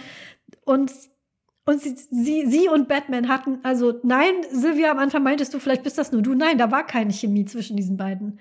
Die haben ja auch gar keine Grundlage. Batman und Catwoman lernen sich kennen, indem Batman ihr hinterher stalkt weil ihre, ihre Mitbewohnerin verschwindet oder ihre Partnerin, das wird ja irgendwie nur so angedeutet, es könnte auch ihre Partnerin gewesen sein. Und er dem hinterhergeht und dann trifft er sie dabei und dann unterhalten sie sich beim Licht eines offenen Kühlschrankes. Warum auch immer.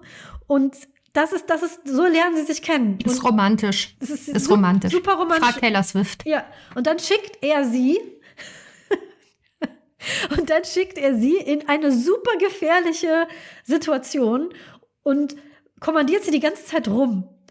Wie romantisch ist das bitte? Du läufst durch einen total für dich total gefährlichen Ort als Frau, bist auch noch aufreizend angezogen, hast Technik, mit der du dich noch nie befasst hast, weißt, der Typ sieht jetzt alles, was du siehst und kriegst von ihm die ganze Zeit ins Ohr gelabert, was du machen sollst. Machst Sachen, das fand ich wirklich unangenehm jeder, der oder die mal ähm, so, so diesem, diesem Gaze ausgesetzt wurde, du gehst irgendwo hin, wo du nicht wirklich dich wohlfühlst und du fühlst die ganzen Blicke der Leute auf dir und sie wird gezwungen, Sachen zu machen, die sie eigentlich nicht möchte, wie zum Beispiel Blickkontakt mit jemandem halten, den sie für gefährlich hält. Ich fand das eine sehr unangenehme Szene und da war keine Romantik. Wo ist denn da die Romantik? Du zwingst jemanden etwas Gefährliches für dich zu machen und sie ist kurz vorm Nervenzusammenbruch und dann wirst du auch noch sauer, weil sie das nicht, weil sie die Detektivarbeit nicht für dich macht. Dann geh doch da selber hin. Also das, äh, okay, macht er ja dann auch und macht das Licht aus, aber was, was meinst du? Was, was hältst du von Catwoman in diesem Film, Silvia? Ja, also äh, sehe ich ähnlich. Ich hatte auch wieder das Problem, also du hast viel bei diesen Charakteren, die da auftauchen, sie sind halt so flach gezeichnet. Also mir fällt schwer, mich da in irgendeiner Form in dieser, in diese Catwoman reinzuversetzen, weil es halt eben auch schon wieder so ein zweidimensionales, ja, okay, ja, ihre Mutter ist tot. Mhm, und jetzt versucht sie da irgendwie, also jetzt versucht sie, die Leute zur Verantwortung zu ziehen. Und äh, dann ist auch noch irgendwie jemand ihr Vater natürlich und es ist alles wieder so, so ich armes Mädchen mit dem armen, äh, mit der armen Vergangenheit und äh, ich habe 3000 Katzen und dann definiert sie sich ja auch wieder nur über Batman. Also ich kriege ja überhaupt gar keine eigenständige Person. Ich kriege wieder nur, die ist jetzt nur hier, damit Batman irgendwie gut aussehen kann. Weil er ihr hilft. Was er nicht wirklich tut. Und ja, bin ich auch wirklich nicht besonders glücklich mit ich kann auch das wieder lösen. Äh, auch da sieht man wieder, dass es ein doppelter Film ist. Ihre Rolle ist die der, eigentlich, ihre Rolle in dem Noir-Film ist die der femme fatale. Ja. Die femme fatale muss aber ihre Sexualität aktiv einsetzen, um zu bekommen, was sie will. Die femme fatale ist eine Figur, die es in dem anderen Batman, dem woken, äh, wir dekonstruieren Toxic Masculinity Batman nicht geben kann. Das heißt, sie können sie nicht zu einer Frau machen, die extrem mit ihren Reizen spielt, weil das in den anderen Batman, den sie ja gleichzeitig auch noch haben, nicht reinpasst.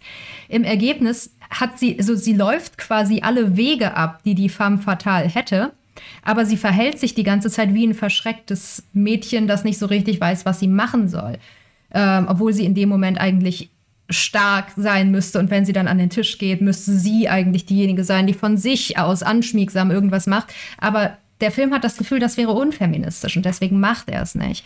Und das, also ich fand es ganz interessant, weil ich, ich mag Catwoman überhaupt nicht in den allermeisten Fällen. Und ich mag Catwoman nicht, weil es eine bestimmte Kamerafahrt gibt am Körper von ja, Frauen entlang, richtig, ja. mit der ich nicht umgehen kann. Und das ist die Catwoman-Kamerafahrt schlechthin. Ähm, es ist eine Kamerafahrt, die ich einfach nicht mag. Und jedes Mal, wenn ich sie sehe, denke ich mir, Ugh. Und ich war sehr dankbar festzustellen, dass dieser Film das eigentlich nicht gemacht hat. Also sie hat zwar eine, eine weirde, sie wird gestalkt und zieht sich gerade um Szene, aber es ist weit weg und es ist kein Zoom und es ist alles nicht so, nicht so richtig nah dran. Und obwohl sie die meiste Zeit aufreizend gekleidet ist, ähm, hatte ich nie so einen Moment von, Ugh, Entschuldigung, nehmen Sie Ihre Kamera da weg oder so. Ähm, was ich sonst immer habe. Also das, das, das fand ich sehr angenehm und deswegen hat, hatte ich halt auch den Eindruck, okay, Sie wollten endlich mal hier was anderes machen, aber wussten dann nicht richtig, was ist denn Catwoman noch, wenn sie ihre Sexualität nicht einsetzen kann. Ja gut, dann müssen wir ihr die weltgenerischste Hintergrundgeschichte überhaupt geben und hoffen, dass, dass es das war. Und das finde ich sehr schade, weil Catwoman irgendwie, also eine der coolen Sachen an gerade Batman, auch insbesondere den Comics, aber letztlich allen Batman-Iterationen, äh, ist, dass die Frauenfiguren fast alle irgendwie so was Schalkhaftes haben. Die sind alle sehr, ähm, ja, die sind alle so, die sind alle so Tricksterfiguren eigentlich. Ja. Und das ist was, was Frauen sonst fast nie sein dürfen. Also von Harley Quinn über Poison Ivy bis hin zu Catwoman, das sind alles Figuren, die wirklich auch spielerisch sein dürfen und an ihren eigenen Vorteil denken dürfen und die dadurch so eine ganz bestimmte Art, Art Machtpotenzial haben, das Frauenfiguren sonst nie haben. Und das, ihnen ist nichts anderes eingefallen, wie Catwoman das umsetzen könnte. Und dementsprechend hatte sie dann halt einfach nichts, weil das Grundgefühl halt war, wir machen unseren Toxic Masculinity Batman kaputt, wenn wir trotzdem dieses typische Sex sexy Ding machen. Ja, das ist, äh, ich glaube wirklich, dass es daran liegt.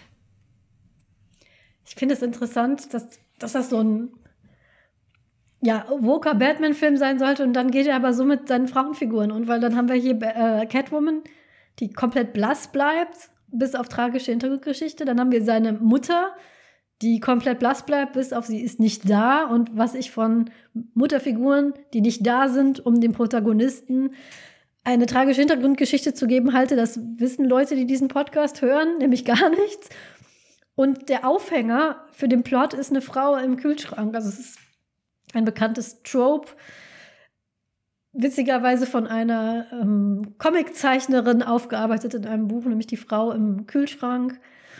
Ein Trope aus der, nicht nur, aber sie hat es anhand äh, von Comic-Stories mal aufarbeitet in, in, in, dem in dem Buch und auch auf einer Website. Die Website heißt uh, Women in Refrigerators, können wir hier verlinken.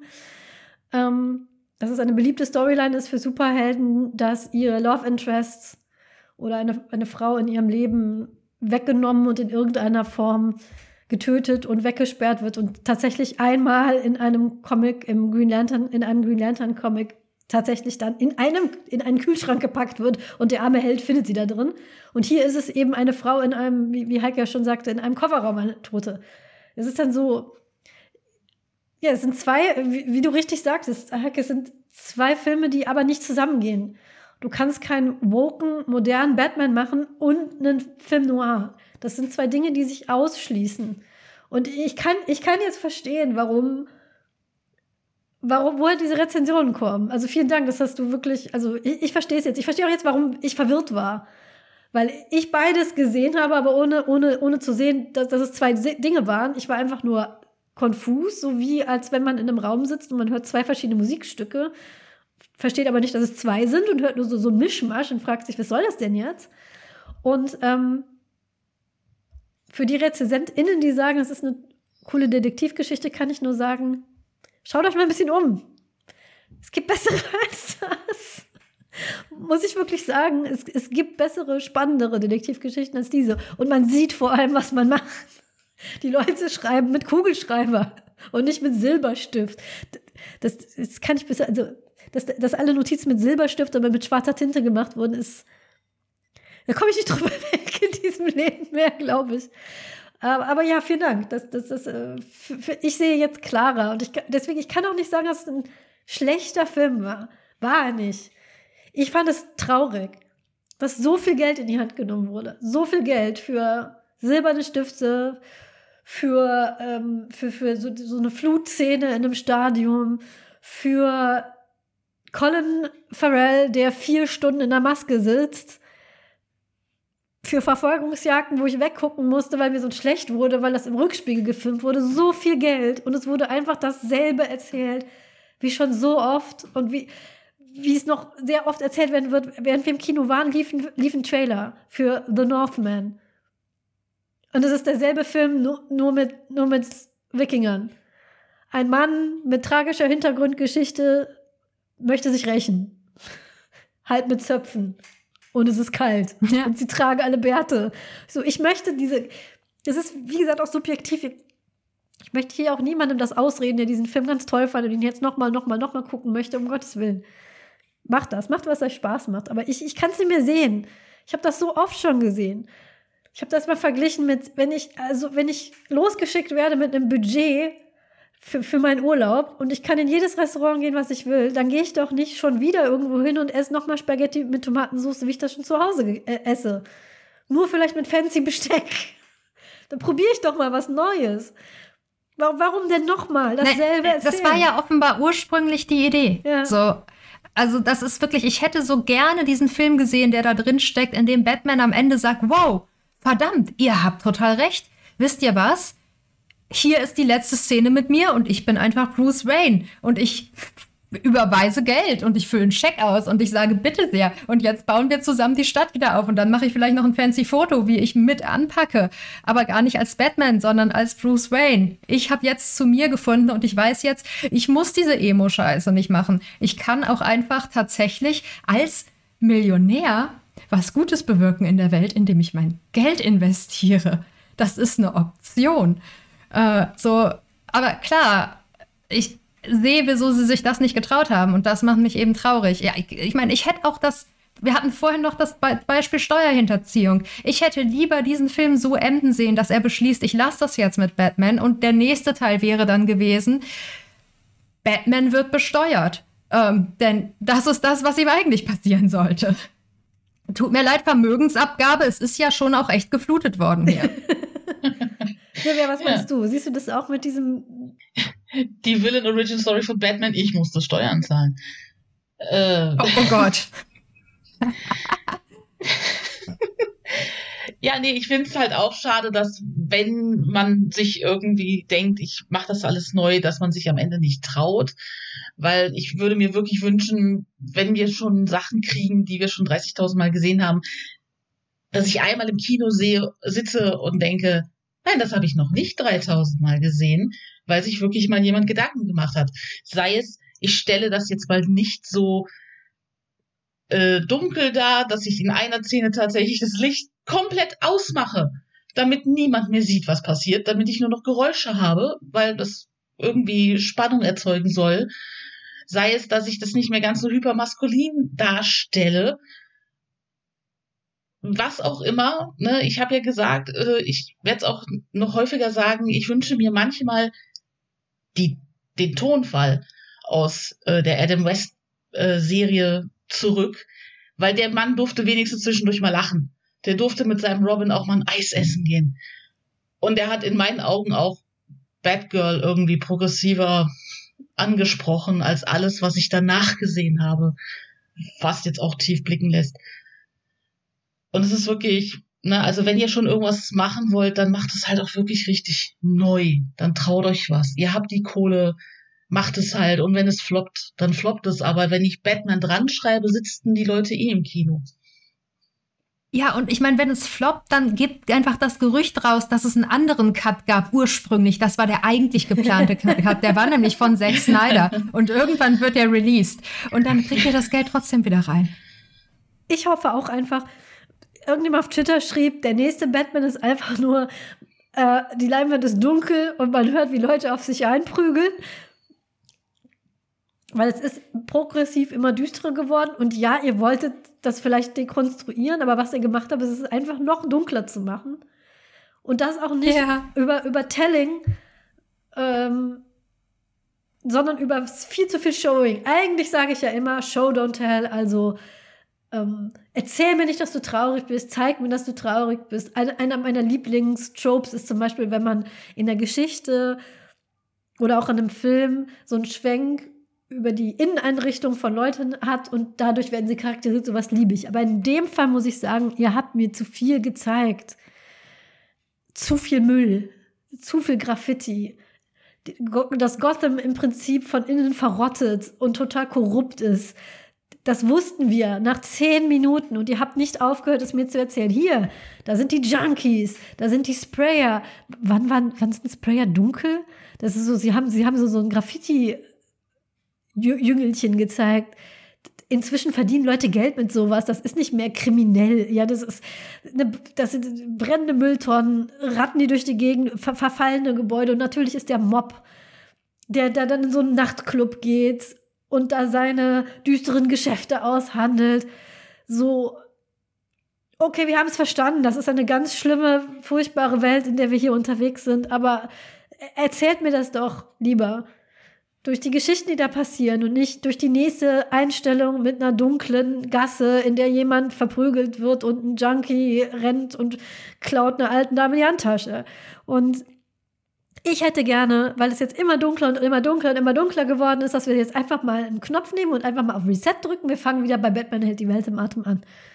Mit, mit bunten Kostümen und, und dem Regal, dem Superhelden, äh, dem, dem Supervillenregal, wo, wo äh, alle Supervillains von Batman in einer WG leben und jeder hat ein Regal und da steht, im, im Riddler-Regal stehen die Rätselbücher und im Clown-Regal steht die, äh, steht die, steht das Lachgas und der Pinguin hat wieder ein Monokel und einen Hut und alles ist irgendwie, nimmt sich nicht ganz so ernst. Und es gibt das Bats High Spray und die Bad Strickleiter. Ich sehe nicht, dass das passieren muss, weil es gab die Marvel-Filme. So, also es gibt ja fröhliche Superheldenfilme. The Suicide Squad also, war ja sogar DC und äh, erstaunlich gut. Also der mit dem Artikel vorne dran. Also nicht Suicide Squad, sondern The Suicide ah, Squad. Den habe ich noch nicht gesehen. Ähm, okay, dann gucke ich mir den das nächste Es ist, also das, das, war, das, das war überraschend. Ich habe nicht damit gerechnet und ich hatte nicht vor, überhaupt noch mal einen Superheldenfilm zu gucken. Aber es hat mich überzeugt, dass mir gesagt wurde, stell dir vor, am Ende läuft ein riesen Seestern durch eine Stadt und haut die kaputt. Ich muss den ähm, Film sehen. Es ist, es ist, das ist, das gibt es alles. Das ist auch alles in Ordnung. Ähm, und ich finde auch absolut, dass es okay ist, dass regelmäßig düstere Superheldenfilme rauskommen. Denn es gibt ja immer eine neue Generation von 16-Jährigen, die das Gefühl haben muss, ähm, dass das jetzt richtig krass erwachsen ist, okay. was sie angucken. Das ist in Ordnung. Vielleicht hätte ich den Film mit 16 auch gemacht. Ich meine, mit 16 habe ich mal Chemical Romance gehört und das, das, ist, naja, ich weiß nicht. Ich musste gelegentlich an, an die, das Black Parade Album denken, während ich diesen Film geguckt habe. Also ist, ich sehe total, ich sehe total, dass es Leute gibt, die, die das anspricht und das ist auch in Ordnung. Ähm, ja. Aber ich sehe halt nicht, dass wir überhaupt noch mal einen Batman-Film brauchen. Ja. Wieso haben wir so viele davon? Ähm, ich will eine, um eine positive Sache noch zu sagen, ich fand die Batman-Maske sehr schön. Die hat ja. mir besser gefallen als die meisten anderen. Die hat mich an die Lego Batman-Maske erinnert und das ist das, das, die Öhrchen und so und das ja. war toll. Ähm, dafür hatte Catwoman die schlechteste Catwoman-Maske, die ich jemals gesehen habe. Entschuldigung, Girl, man kann dein ganzes Gesicht sehen. Ich weiß nicht, also so ein Gesichtserkennungsscanner, also es bringt nichts, dass deine Nase überklebt ist. Man sieht wirklich alles, man sieht deine Augenpartie, man. Hey, das ist, Nee, so kannst du nicht vor die Tür gehen, Kind. Und äh, also das, das fand ich so merkwürdig, diese sehr gute Maske versus diese absolut lächerliche Catwoman ich nicht, es war ja auch keine Skimaske. Ich kann die nicht erklären. Äh, googelt sie, wenn ihr den Film nicht gesehen habt. Ähm, ich mochte das Kostüm auch sehr gerne. Ähm, auch mit den Öhrchen, ja. Also die, die Batman-Öhrchen. Finde ich immer gut, wenn er sie haben darf. Finde ich, find ich immer sehr gut. Was ich ein bisschen schräg fand, war sein ähm, sein, sein Glider, weil, er, weil die sind so auf diese Base-Jump-Glide-Anzüge gegangen, die, wo ich immer direkt an Flughörnchen denken muss. Und ich glaube, wenn man dann so einen düsteren Film sieht, wo der dunkle Held seiner Rache zuflattert, will man nicht an Flughörnchen denken. Und ich muss an Flughörnchen denken. Ich fand das eine sehr interessante Designentscheidung. Den Riddler. Ja, aber er crasht ja, auch sofort. Er crasht sofort, das stimmt. Das, da muss ich an Spider-Man denken. Ja. Also an den Spider-Man. Der, der, der, Film hat so ein paar Momente, in denen er lustig ja. ist. Und ich glaube, der Film wusste auch, dass er lustig ist. Und ich habe auch, ich fand es auch super lustig, aber das Kino hat nicht gelacht und hat weiter so ernst geguckt. Und ich dachte mir, Leute, Leute, Leute, der Film hat einen Witz gemacht. Wirklich. Der, ich schwöre euch, das war ein absichtlicher Top Witz von diesem Drive. Film. Ihr dürft auch drüber lachen. Der war auch lustig. Ja, ja ich musste an den, ähm, an den Raimi äh, Spider-Man denken, wo Spider äh, Peter Parker übt und dann so richtig derbe auf den Rücken fällt und dann so aufsteht und dann so wegkumpelt. Und äh, da musste ich dran denken, als Batman runterfällt, das, das mochte ich auch gerne. Nochmal, ich, ich fand, das war kein schlimmer, schlechter, richtig fieser Film. Das, ich glaube, wenn mir den nicht jeder und sein Hund versucht hätte, als das Beste seit geschnitten Brot zu verkaufen, wäre ich vielleicht rausgegangen und hätte gesagt, ja, es ist in Ordnung. Kann man so machen. Muss man vielleicht nicht so machen. Aber dieser, dieser, dieser Hype vorher so und vorher und nachher, ich glaube, das, das, das hat so eine, so eine leichte Trotzreaktion bei mir ausgelöst, so, weil nein, es ist nicht der beste Batman bisher. Und es ist nicht total innovativ. Das ist es nicht. Macht, macht, also man muss ihn jetzt nicht schlechter reden, als er ist. Aber man muss ihn jetzt auch nicht in den Himmel loben. Und ich finde es interessant, dass das Feuilleton so abgeht auf den und andere Sachen aber ignoriert. Fantasy-Filme zum Beispiel, Science-Fiction. Naja, aber das ist ja wieder genau der Punkt. Ja, kaum wird's dunkel und einer haut aufs Maul, ist das ja, schon... Ja, genau. Also es ist, es ist ja kein Fantasy- oder Science-Fiction-Film oder sonst irgendwas, sondern es ist genau dieselbe Sorte Scorsese-Abklatsch, die das Feuilleton gut findet. So, das ist, ich finde es ja fast bewundernswert, dass es geklappt hat, ne? Ja. Dass, der, dass der Film quasi zwei Lager so sehr vereinen konnte. Aber ich finde es auch ein bisschen frustrierend, weil darüber, hinaus, darüber offenbar alle Leute vergessen haben, darauf zu achten, ob ein Film gut geschnitten ist oder nicht. Weil, also es gab mehrere Szenen, in denen der Schnitt mir erzählt hat, ich soll jetzt auf etwas achten und das hat nachher keine Rolle mehr gespielt. Und dafür kamen immer wieder mal Sachen, wo ich mir dachte, boah, das müsst ihr mir doch vorher schon mal gezeigt haben. Gezeigt haben. Ne? Das muss ich, muss doch vorher schon mal im Bild gewesen sein, damit ich weiß, dass es das gibt. Oder wenigstens angesprochen haben. Aber es passierte halt einfach immer wieder, dass und ich meine, das, das ist auch immer ein Zeichen dafür, dass nochmal nachgedreht wurde. Ne? Also das Footage ist nicht in einem Rutsch entstanden, sondern da muss, mussten noch einige, einige Sachen nachkorrigiert werden. Da bin ich ein, ziemlich sicher. Ähm, und da, dabei bleiben halt dann manchmal so einzelne Einstellungen drin, die aber selber nichts mehr erzählen. Und dann glaubst du, oh, gleich hebt nochmal jemand die Waffe auf. Aber es passiert überhaupt nicht, weil äh, das war aus einer anderen Filmversion. Ja. Und das ist was, darüber, soll ich nicht nachdenken im Kino. Das soll mir nicht auffallen. Was mir zum Beispiel, wo ich total sicher war, dass das noch eine Rolle spielt, ist die, ähm, die Geschichte, die erzählt wurde von dem Journalisten, der auf, der über den Vater von Bruce Wayne schreibt und dann brachte der sich irgendwie um oder wurde ermordet. Immer wieder wurde der erwähnt und dann hat er recherchiert und dann wurde, und ich dachte, der kommt jetzt irgendwie, der hat irgendwas mit, mit der Riddler Origin Story zu tun, hat er aber gar nicht. Der wurde nie wieder erwähnt. Das wurde so aufgebaut, vielleicht ja. auch als Red Herring, also als, als, als Spur, die wir, der, der wir nachgehen sollen und die dann verschwand. Aber dafür waren alle anderen Spuren, denen wir nachgehen sollten, auch so komisch gelegt, dass ich jetzt glaube, dass es eher sowas war. Es war so ein Relikt, dass man mal so. Nee, der, genau, ja, genau. Also der Film hatte irgendwann mal so eine ganz starke Waisenkind-Thematik drin, die genau. sich spiegelt. Du hast Batman und du hast das Kind des ersten Opfers und die gucken sich immer wieder bedeutsam an. Ja, ja. Und das Kind des ersten Opfers ist ein reiches Waisenkind. Und dann hast du Selina Kyle als armes Waisenkind und den Riddler als armes Waisenkind. Und eigentlich hätte offensichtlich der Riddler der Sohn gewesen sein müssen von diesem Journalisten, der genau. entführt wurde. Und dann hätten, hätte, hätten zwar alle gesagt, eh, das ist aber schon ganz schön convenient, aber dann hätte diese, dieser ganze Handlungsstrang halt Sinn ergeben, weil du hättest auf der einen Seite die beiden Reichen gehabt und auf der anderen Seite die beiden Armen. Und es stellt sich raus, die leben absolut nicht in derselben Welt. Und die Lösung dafür ist, dass Batman am Ende sagt, what the hell, ich muss dringend mehr Steuern zahlen oder was auch immer.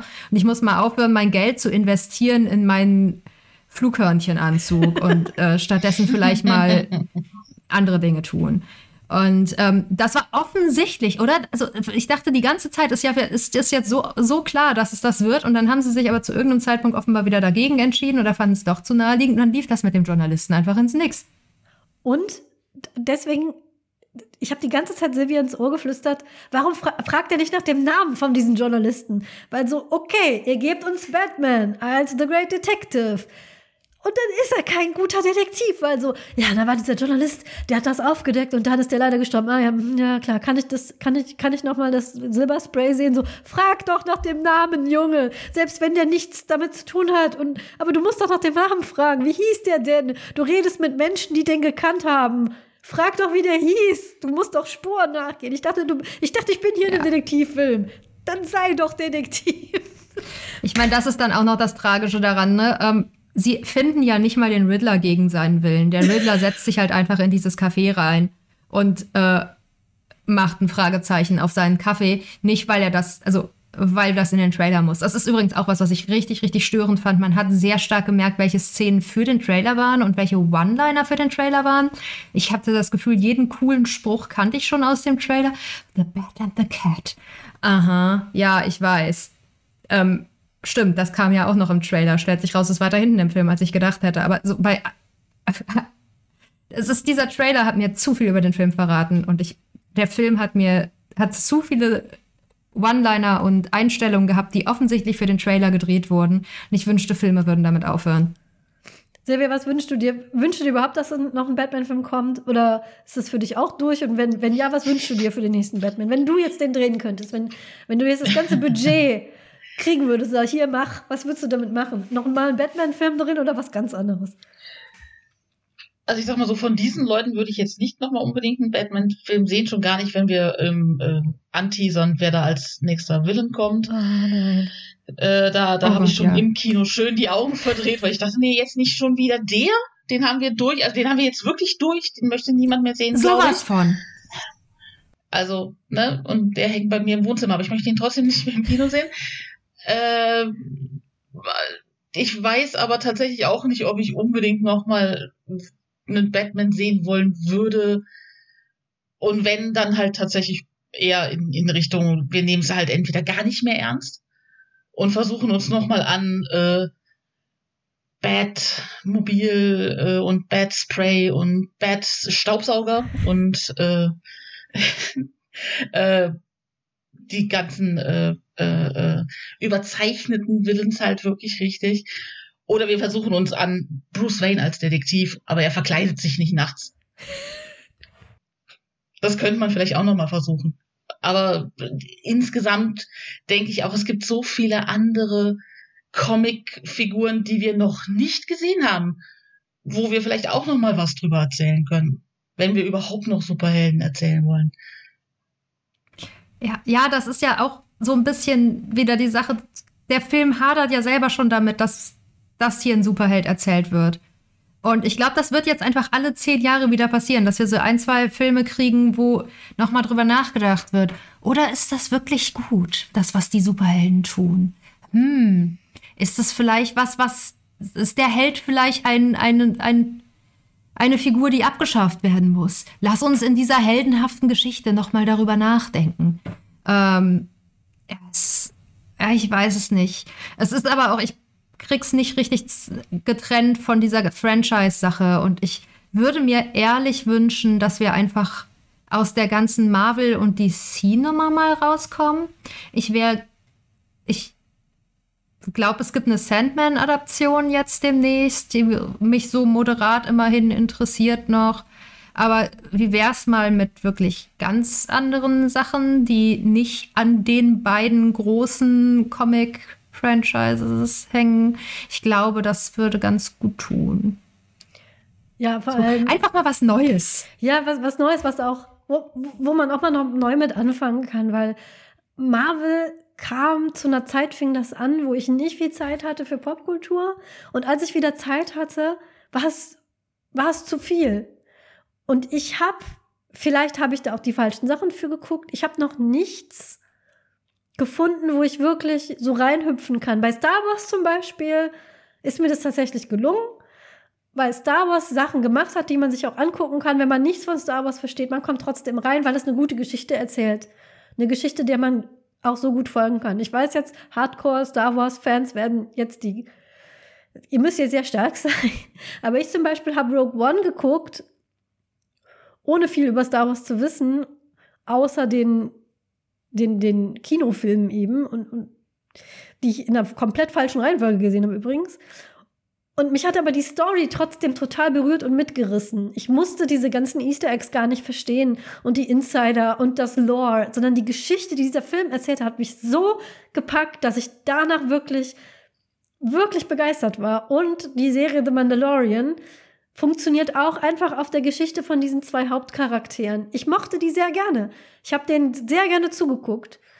Und alles drumherum war für die für, für Fans auch nochmal extra nett. Ich habe das eben mit meinem Mann geguckt, der ein langjähriger Star Wars-Fan ist. Und wenn er dann zwischendurch mal gequiekt hat, weil irgendwer aufgetaucht ist, habe ich mich für ihn gefreut. Aber ich habe mich nie ausgeschlossen gefühlt. Bei Marvel habe ich das Gefühl, das ist so ein großer Umbau, den ich gar nicht mehr verstehen kann. Ich kann einen Marvel-Film nicht mehr angucken. Ich kann den gar nicht mehr verstehen weil da so viel passiert ist und ich einfach die Zeit nicht habe, mir das alles anzuschauen. Das finde ich bei Marvel inzwischen echt schade.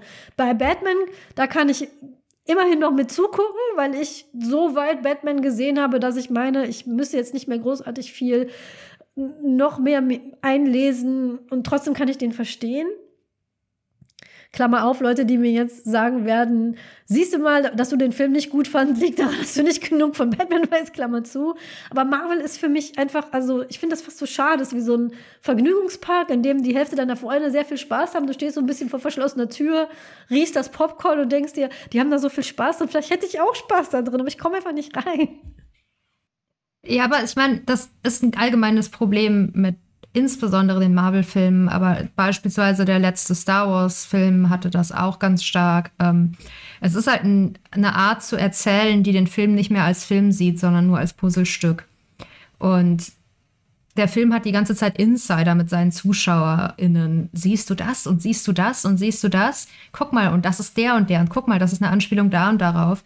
Ähm, das macht aber keinen guten Film. Und insofern, äh, vielleicht kommst du aber auch deswegen nicht in die Marvel-Filme rein, weil die darüber hinaus in vielen Fällen nichts haben. Äh, ich habe lange keine Marvel-Filme mehr gesehen. Vielleicht waren die letzten, letzten richtig gut. Aber ähm, rückblickend, wir erinnern uns, äh, da komme ich wieder zu, zu dem Anfangspunkt zurück, dass ich mir natürlich große Mühe gegeben habe, die alle zu mögen.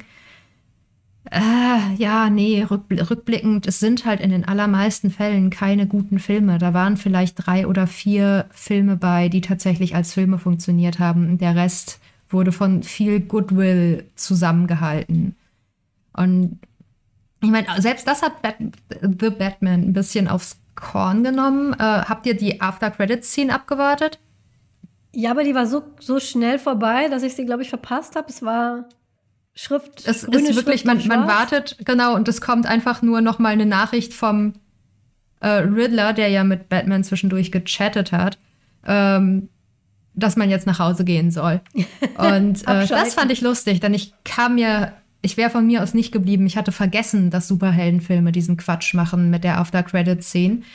Ähm, aber ich war halt mit Leuten da, die gesagt haben, nee, das müssen wir jetzt abwarten. Und ich, ich fühlte mich so bestätigt und dachte mir, ja, danke sehr. Ist das jetzt der Moment, in dem wir das endlich lassen? Ja. Weil, okay, das, das war damals, damals war das vielleicht einen ganz kurzen Moment cool. Aber nee, ich will das nicht mehr. Ähm, also dieses ganze es ist natürlich, es hat so was Interaktives, ne? Die Fans sollen rätseln, das Internet soll die After-Credits-Scene groß diskutieren und so. Aber es ist ja alles Teil einer großen Maschinerie. Also im, die, die Portale profitieren davon, die sozialen Netzwerke profitieren davon. Ähm, die Leute sollen die ganze Zeit sich in dieser Hype-Bewegung halten und am Ende, sorry, aber am Ende profitiert davon Disney. So, sowohl bei Star Wars als auch bei Marvel und dankenswerterweise noch nicht bei, bei DC. Aber äh, äh, ich, ich, wer, wer, ich, ich habe diesen, diese, diese Monopolsituation so leid. Wer nicht davon profitiert, sind die Mitarbeiter und Mitarbeiterinnen in Kinos. Das habe ich schon öfter gehört. Das ist leider ähm, sehr eng immer getaktet und die fangen manchmal schon an aufzuräumen in den Credits von den Filmen, der danach kommt. Und ich habe schon das viel Leidgeklage gehört von den Leuten, die da sauber machen müssen, dass nämlich Leute jetzt auch bei Nicht-Marvel-Filmen da sitzen bleiben und auf die äh, After-Credit-Szene ja. warten und dann einfach nicht gehen, wenn keine kommt. Und das ist auch so äh, dann wiederum bei äh, der dessen Namen wir hier nicht nennen, dem Franchise, bin ich mal mit einem Chor aufgetreten bei einer, ähm, damals als man noch Massenveranstaltungen gemacht hat, Harry Potter in Concert und habe da im Chor gesungen. Und das eine Chorlied, was wir singen, kommt nur im Abspann. Und es sind Leute während einer Harry Potter in Concert Vorstellung, also wo ein Live-Orchester spielt, während des Abspanns rausgegangen. Und da habe ich auch gedacht so, okay. ja, nu. Das ist dann ich auch mein, wieder to, die andere. To be fair, als, als, ich, als ich Teenager war und die Herr der Ringe-Filme liefen, bin ich immer bis zuletzt geblieben, weil es noch kein Spotify gab. Und auch die, der spezielle Zusammenschnitt der, der Musik am Ende und so weiter, ich wollte einfach noch nicht gehen. Aber ja. ich bin geblieben, weil ich das Kinoerlebnis so lange wie möglich mhm. noch bei, bei mir behalten wollte. Das ist eine andere Art des Bleibens als dieses, oh, ich sitze im Kino und ich mache mir Notizen, was am Ende noch passiert, weil ich nicht verpassen will, was eventuell angedeutet wurde, weil ich genug Geekwissen ansammeln muss, um zum nächsten Film zugelassen zu sein oder was auch immer. Also es ist irgendwie alles, alles so aus dem Ruder gelaufen. Lass uns doch einfach mit Franchises aufhören. Wir, wir schaffen die alle ab. Wirklich? ja, ja, alle. Also wirklich. Ich, ich wäre sofort dabei. Ich war auch. Also. Ich. Habt ihr ich, den? Ich bin so leid. Silvia, hast du den Trailer für den, äh, für den äh, Dumbledores Geheimnis? Also nicht, dass ich eh. Nein, den habe ich tatsächlich nicht. Schau dir nicht an. Nicht, dass ich eh beschlossen hätte, ich gebe der, der, der, der Name wir nicht nennen, kein Geld mehr. Aber selbst wenn das nicht so wäre, würde ich nicht in diesen Film gehen, weil zwei mittelalte Männer, die sich auf einem grauen Bildschirm irgendwelche Lichtblitze an den Kopf schießen, dafür muss ich nicht ins Kino gehen. Da kann ich auch eine Querdenker-Demo angucken. Also das ist. Also Franchises können wir einfach jetzt mal. Lasst uns einfach mit den Franchises aufhören. Okay, liebe Filmemacherinnen und Filmemacher, und seien wir ehrlich, vor allem Filmemacher, weil es gibt kaum Filmemacherinnen, die so weit kommen, dass die Blockbuster im Kino laufen. Hören wir doch einfach mit dem Quatsch auf jetzt. Wir hatten genug. Es reicht jetzt. Wir haben auch genug Geld ausgegeben. Wir haben euer Zeug schon hier stehen. Wir haben das Lego. Wir haben die Windeln. Ja, wir, von, von Batman gibt es inzwischen Trinkfläschchen für Babys. Wir, wir, wir, wir haben genug. Wir können jetzt aufhören damit und, und wieder was Neues machen. Bevor wir jetzt zum Ende kommen, wollte ich noch ganz kurz was sagen zum Soundtrack von Michael Giacchino, weil ich wusste nicht, wer den Soundtrack gemacht hat. Und als wir dann da saßen und der Abspann lief, dachte ich, du warst das? Warum? Was, was, was ist denn in dich gefallen? Weil, also ich kenne ihn aus anderen Filmen. Ähm, so Mania zum Beispiel, einer meiner Lieblingsfilme. Rogue One, über den wir gerade gesprochen, ganz kurz gesprochen haben, hat er den Soundtrack gemacht. Star Trek Beyond. Der Mann kann Soundtracks und ich mag seine Soundtracks sehr gerne. Und ich, die, die, die Villains bei Batman haben normalerweise so ein Thema. Und er hat einfach immer dasselbe Thema für beide Villains genommen, nämlich dieses Katzenmiau. Aber sowohl für die Katze als auch für den Pinguin, was mich elend verwirrt hat. Und der Soundtrack war total, ich fand den so belanglos. Und ich dachte, warum, also, sie hatten doch so viel Geld und sie hatten diesen Menschen. Wo ist mein Batman-Soundtrack, der mich komplett aus den Stühlen hebt und den ich sofort danach auf CD kaufen, naja, früher halt CD kaufen und rauf und runter hören will? Das, das fand ich so, weil Batman verbinde ich immer mit wirklich gutem Soundtrack. Und also Danny Elfman, für mich unübertroffen damals bei den Burton-Filmen. Und äh, das hat mich verwirrt. Habt ihr noch Gedanken zu den Soundtracks? Ich war mega irritiert vom Soundtrack, weil das Batman-Theme klingt wie der Imperial March in langsam und mit ein bisschen weniger Schlägen. Und ich bitte euch, das einfach einmal anzuhören, doch mal. Und dann, also ich wollte ihn die ganze Zeit drüber singen. Es, es war super irritierend. Und das andere, was mich irritiert, also dann hatte ich zwischendurch so Herr der Ringe-Assoziationen, die dann aber Sinn ergaben, weil dieser Kirchenchor da so leicht eingearbeitet war. Also es war immer so ein, äh, das war nicht das Ave Maria, oder? Äh, irgendwas, ich weiß nicht mehr, was sie singen. Doch, Ave aber Maria. das, äh, doch, das war das Ave Maria, ja, ja. ne? Das dann zwischendurch auch immer schön mit Streichern angespielt wird. Ähm, und ich, ich hab's nicht thematisch ha, das ist jetzt doppeldeutig. Äh, ich habe es nicht, nicht mit Batman in Verbindung bringen können, mit irgendwas daran ähm, es hat so ein, es hat halt diese Katholizismus Assoziation überall, überall reingelegt, aber es gab dem, das hatte keine Entsprechung irgendwo in diesem, in diesem Film. Und das war halt mein Gefühl für jedes Thema, das sich wiederholt hat. Das war einfach immer irgendwas, was, wo, wo jemand beschlossen hatte, das ist jetzt das Thema für eine bestimmte Sache am Film. Das ist das Batman-Thema, das ist das äh, Gotham ist so kaputt Thema. Und und es hat mir musikalisch aber nie noch mal was, was dazu erzählt oder mich irgendwas fühlen lassen, außer Irritation, weil es mich an andere Soundtracks erinnert hat, die nichts mit Batman zu tun hatten. Und das, äh, ja, das war, ich finde es merkwürdig, dass das so wenig aufgegriffen wurde in der Internetreaktion, weil alle fanden den Soundtrack irgendwie ganz großartig und ich fand ihn auch nicht schlecht, aber ähm, ich hatte einen Star Wars Ohrwurm, als ich rausgekommen bin. Warum? Ja, ich war auch überrascht, weil ich fand ihn nicht schlecht, überhaupt nicht. Ich fand ihn aber auch nicht gut. Ich fand ihn so, so überraschend belanglos dafür, dass es ein Batman-Film war und dass es halt Michael Giacchino war. Das hat mich überrascht. Also, das ist äh, eins mehr unter verschwendetes Potenzial. Warum habt ihr da nicht mehr draus gemacht? Ich glaube, das ist so mein Fazit zu, zu The Batman. Ich, ich finde den nicht, nicht schlecht. Je mehr ich darüber nachdenke, finde ich den, es ist kein, kein schlimmer, schlechter Film. Aber es ist auch kein, er haut mich aus den Socken. Ich möchte ihn jetzt noch zehnmal sehen und ganz oft darüber reden. Und unbedingt ein Sequel-Film ist er auch nicht. Und ich finde es einfach für das Budget, was sie dafür gehabt haben, sehr schade. Und mich lassen diese Feuilleton-Artikel etwas hilflos zurück. Das ist so mein Fazit. Silvia, was ist dein Fazit? Ja, es ist ähnlich. Also es ist wirklich äh, leider sehr generisches Superhelden-Kino, das sich nicht irgendwie entscheiden kann, wo es hin will. Und es ist halt wirklich schade, dass man mit dem Geld nicht was anderes gemacht hat oder es besser gemacht hat oder zumindest wusste, wo man eigentlich genau hin möchte mit diesem Film. Und das wäre echt schöner oder besser gegangen. Ja, dann mehr gibt es da, glaube ich, auch Ja. nicht zu, für zu sagen. Und Nee, ich würde sagen, ich möchte noch sagen, ich, ich fand beide Filme in Ordnung. Es waren einfach zwei okaye Filme für den Preis von einem. Das war okay. Ich würde es nicht an die Produktionskosten koppeln, weil meine Reaktion wäre nicht anders, wenn der Film super wenig gekostet hätte. Und meine Reaktion wäre auch nicht anders, wenn der Film das Doppelte gekostet hätte. Der Film ist halt einfach okay. Äh, er hat seine Schwächen. Ähm, ich appreciate sehr, was er, was er versucht hat und habe so ein bisschen widerwilligen Respekt dafür, dass er es halt geschafft hat, diese beiden Publikumsbereiche zu bespielen, beide erfolgreich.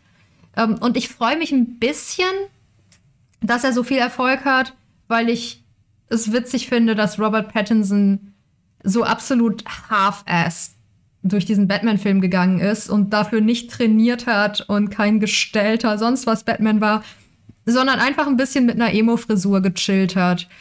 Und das so erfolgreich ist, dass er jetzt vielleicht sogar ein Sequel bekommt. Ich bin ein bisschen interessiert daran, was sie bei einem Sequel machen würden. Mhm. Ähm, ob sie da noch mal was anderes versuchen, weil die beiden Sachen, also sie können nicht noch mal einen Film noir einfach machen.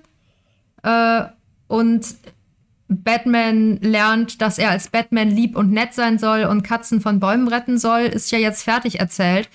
Also entweder sie machen alles aus diesem Film kaputt oder sie müssen sich wirklich was Neues überlegen. Deswegen wäre ich vorsichtig optimistisch und interessiert daran, was, was sie in einem Sequel machen, aber eher aus so einer Außenperspektive heraus, dass ich so faszinierend finde, wie sie eben diese, diese zwei verschiedenen Sachen übereinander gelegt haben.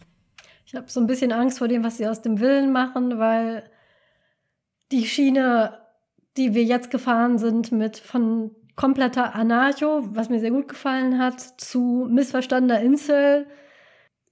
Mal gucken. Bitte macht nicht wieder Sie können das auch, Insel. sie können das auch ignorieren. So, man kann die letzten, falls, falls ihr uns hört, Ja. falls ihr uns hört ähm, in Hollywood, man kann die letzten fünf Sekunden seines Films völlig ignorieren. ja, das und geht. einfach was anderes machen. Das haben andere das auch ist, gemacht. Das verpflichtet euch zu nichts. Scarecrow, Scarecrow is a thing. Und, und hat wirklich wenig Liebe gekriegt in letzter Zeit. Vielleicht sowas. Oder eine tolle Poison Ivy. Haben wir aber schon lange nicht mehr gehabt. Oh mein Gott. Ja, So eine richtig. ihr dürft die, das ist, das ist die andere Sache, die wir euch richtig gerne noch sagen Ja. wollen. Ihr dürft die auch sexy und selbstbewusst machen. Das ist okay. Das ist nicht verboten. Feminismus heißt, ihr sollt die eklige Kamerafahrt nicht mehr machen. Das heißt nicht, dass die Frau nicht selbstbewusste Sexualität haben darf.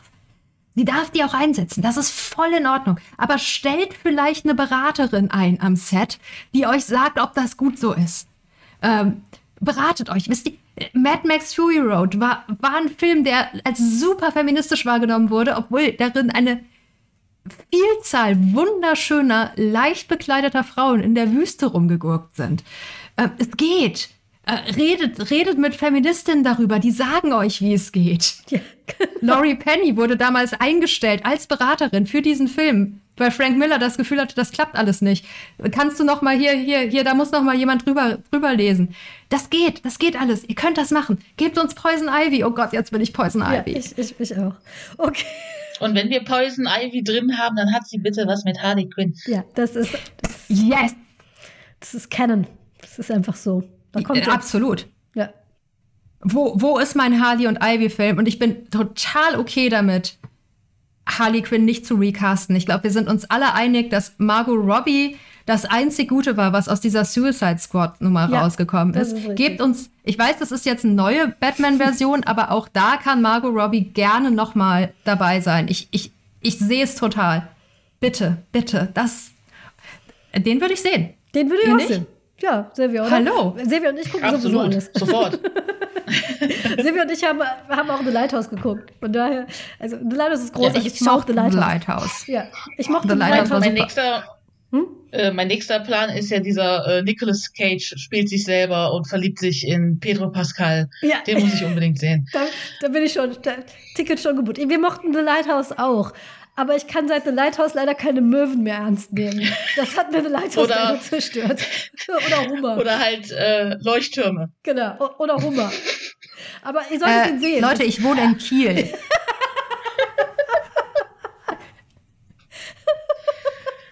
okay, ich glaube.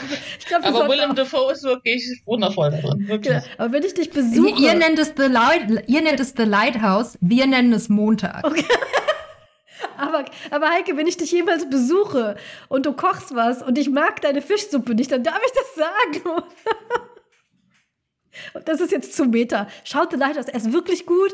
Robert Pattinson spielt da ganz fantastisch drin. Wir sind unironische Robert Pattinson-Fans in diesem Podcast. Und der hat auch Absolut. wirklich wenig Farben. Ja, ja, also wenn ihr jetzt gerade The Batman toll fandet und das Gefühl hattet, das war so viel, das war so so so artsy und das das hatte so wenig Farben und das war so schön düster. The Lighthouse ist genau euer Film. Ja, guck, guck den, super. Recherchiert auch vorher gar nicht, worum es da geht. Nein, Fangt einfach, einfach an, den gucken, zu gucken. Einfach blind reingehen und gucken. Okay, wir kommen zu werden. Das hat mir sehr, das hat mir sehr viel Spaß gemacht mit euch beiden. Am Ende dieses Podcasts überlegen wir immer, wir haben ja jetzt dieses Tropenhaus wir haben jetzt eine, wir haben eine Illustratorin für das Truppenhaus, die uns einen Header zeichnet. Wo, und wir sind schon so gespannt und freuen uns so sehr. Wir richten unser Truppenhaus ja Stückchen für Stückchen weiter ein und wir stellen am Ende jeder Folge einen, einen neuen Gegenstand hinein. Und wir lassen immer ohne Druck, überhaupt keinen Leistungsdruck hier, lassen wir unserem Gast den Vortritt, Silvia. Silvia, hast du ein, du, nein ist eine valide Antwort. Hast du eine, ähm, hast du einen Wunsch? Als Gegenstand. Also, wo wir es ja so oft erwähnt haben, es würde sich ja auch eine Sprühdose oder sowas anbieten. ja. So eine silberne Sprühdose. ich bin dafür, wir holen uns für das Tropenhaus eine Sprühdose. Es muss aber putzbar sein. Ähm, und ab jetzt können wir große Mindmaps auf dem Boden machen, mit denen wir einander unsere weirden Theorien zu dem nächsten Film erzählen, erklären oder was auch immer. Ähm, aber die Person, die das alles auf den Boden gesprüht hat, muss danach auch putzen. Nein, ich bin dafür, wir, wir machen ausnahmsweise mal zwei Gegenstände, und zwar so eine Sprühdose und dazu so ein Wischroboter. Und äh, wenn wir dann fertig sind mit, mit unseren ganzen Theorien, machen wir den Wischroboter an. Und dann, der hat, hat haben die in, Bat, äh, in Batman, sage ich schon, in, in Wayne Manor bestimmt auch. Oder muss Alfred das alles wegputzen? Das hätte ich Ich glaube, Alfred putzt das alles weg. Jedes Mal nach jedem neuen Fall so, oh nein, nicht schon wieder. so schon wieder abschleifen hier alles. Ja, schenk dem Jungen doch mal ein Whiteboard und geh, geh ein bisschen, also 300 Jahre altes Paket. und geh ein bisschen an die Luft, Bruce. Also ein bisschen an die Luft. Riech an den Blumen, geh an die Luft. Ich, ich glaube, es wird dir gut tun. Es hat mir sehr viel Spaß. Fass mal Gras an. Genau. Es hat mir sehr viel Spaß gemacht, mit euch über diesen Film zu reden. Und es war ein bisschen erfrischend zu all den, zu all den anderen Rezensionen und Analysen, die ich gelesen habe, wo ich immer dachte, stimmt vielleicht was mit mir nicht. Dass ich da so verwirrt raus. Nein, es stimmt nicht, nichts mit mir. Ich habe nur einfach zwei Filme gleichzeitig gesehen. Und das war nicht gut. Und jetzt, wo Eike mir das erklärt hat, kann ich sehen, dass es zwei okaye Filme waren, die aber leider gleichzeitig liefen und das hat mich verwirrt. Von da vielen Dank für die Perspektive. Danke, Silvia, dass du mit mir ins Kino gegangen bist, dass du direkt danach hierhin ins Truppenhaus mir gekommen bist. Ähm, hat mich sehr gefreut. Es hat mir großen Spaß gemacht. Ja, vielen Dank, dass ich hier sein durfte. Ja. Danke, Angela. Danke, Silvia. Äh, das war, war alles sehr schön. Ich möchte noch abschließen mit dem Hinweis, ähm, ich meine, das ehrt jetzt nicht sofort, ne? Ich bin nicht ganz sicher. Aber wenn das in zwei Wochen der Fall ist.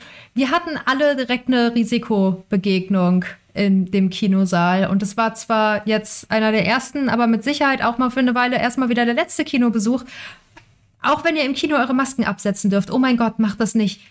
Ich war tagelang total panisch, bis jetzt die Zeit vorbei war. Und äh, bitte hier ausnahmsweise mal der sehr spezifische, äh, zeitgebundene Appell oh, lasst doch bitte die Masken auf und seid super vorsichtig und die Pandemie ist noch nicht vorbei. Wenn ihr das in zwei Jahren hört und die Pandemie ist vorbei, Oh, atmet einmal tief durch. Wir, wir sind neidisch. Wir sind, wir sind sehr neidisch.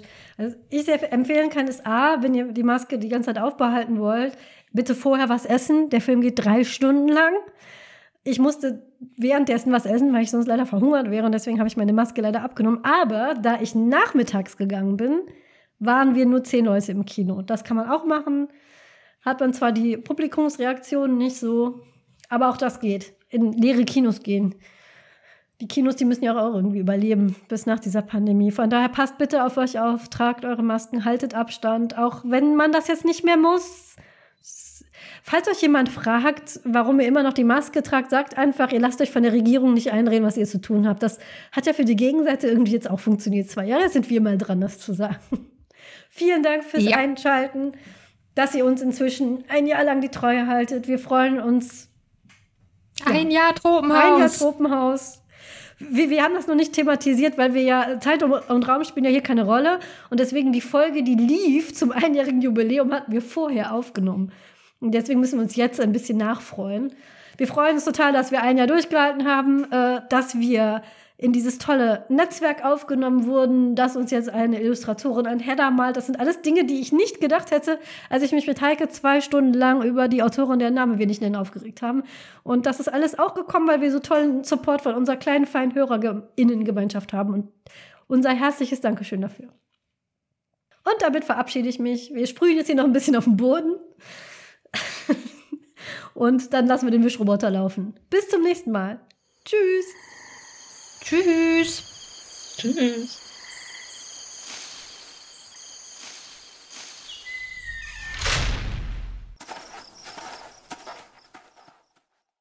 Dieser Podcast ist Teil des Netzwerks Die besten Podcasts der Welt.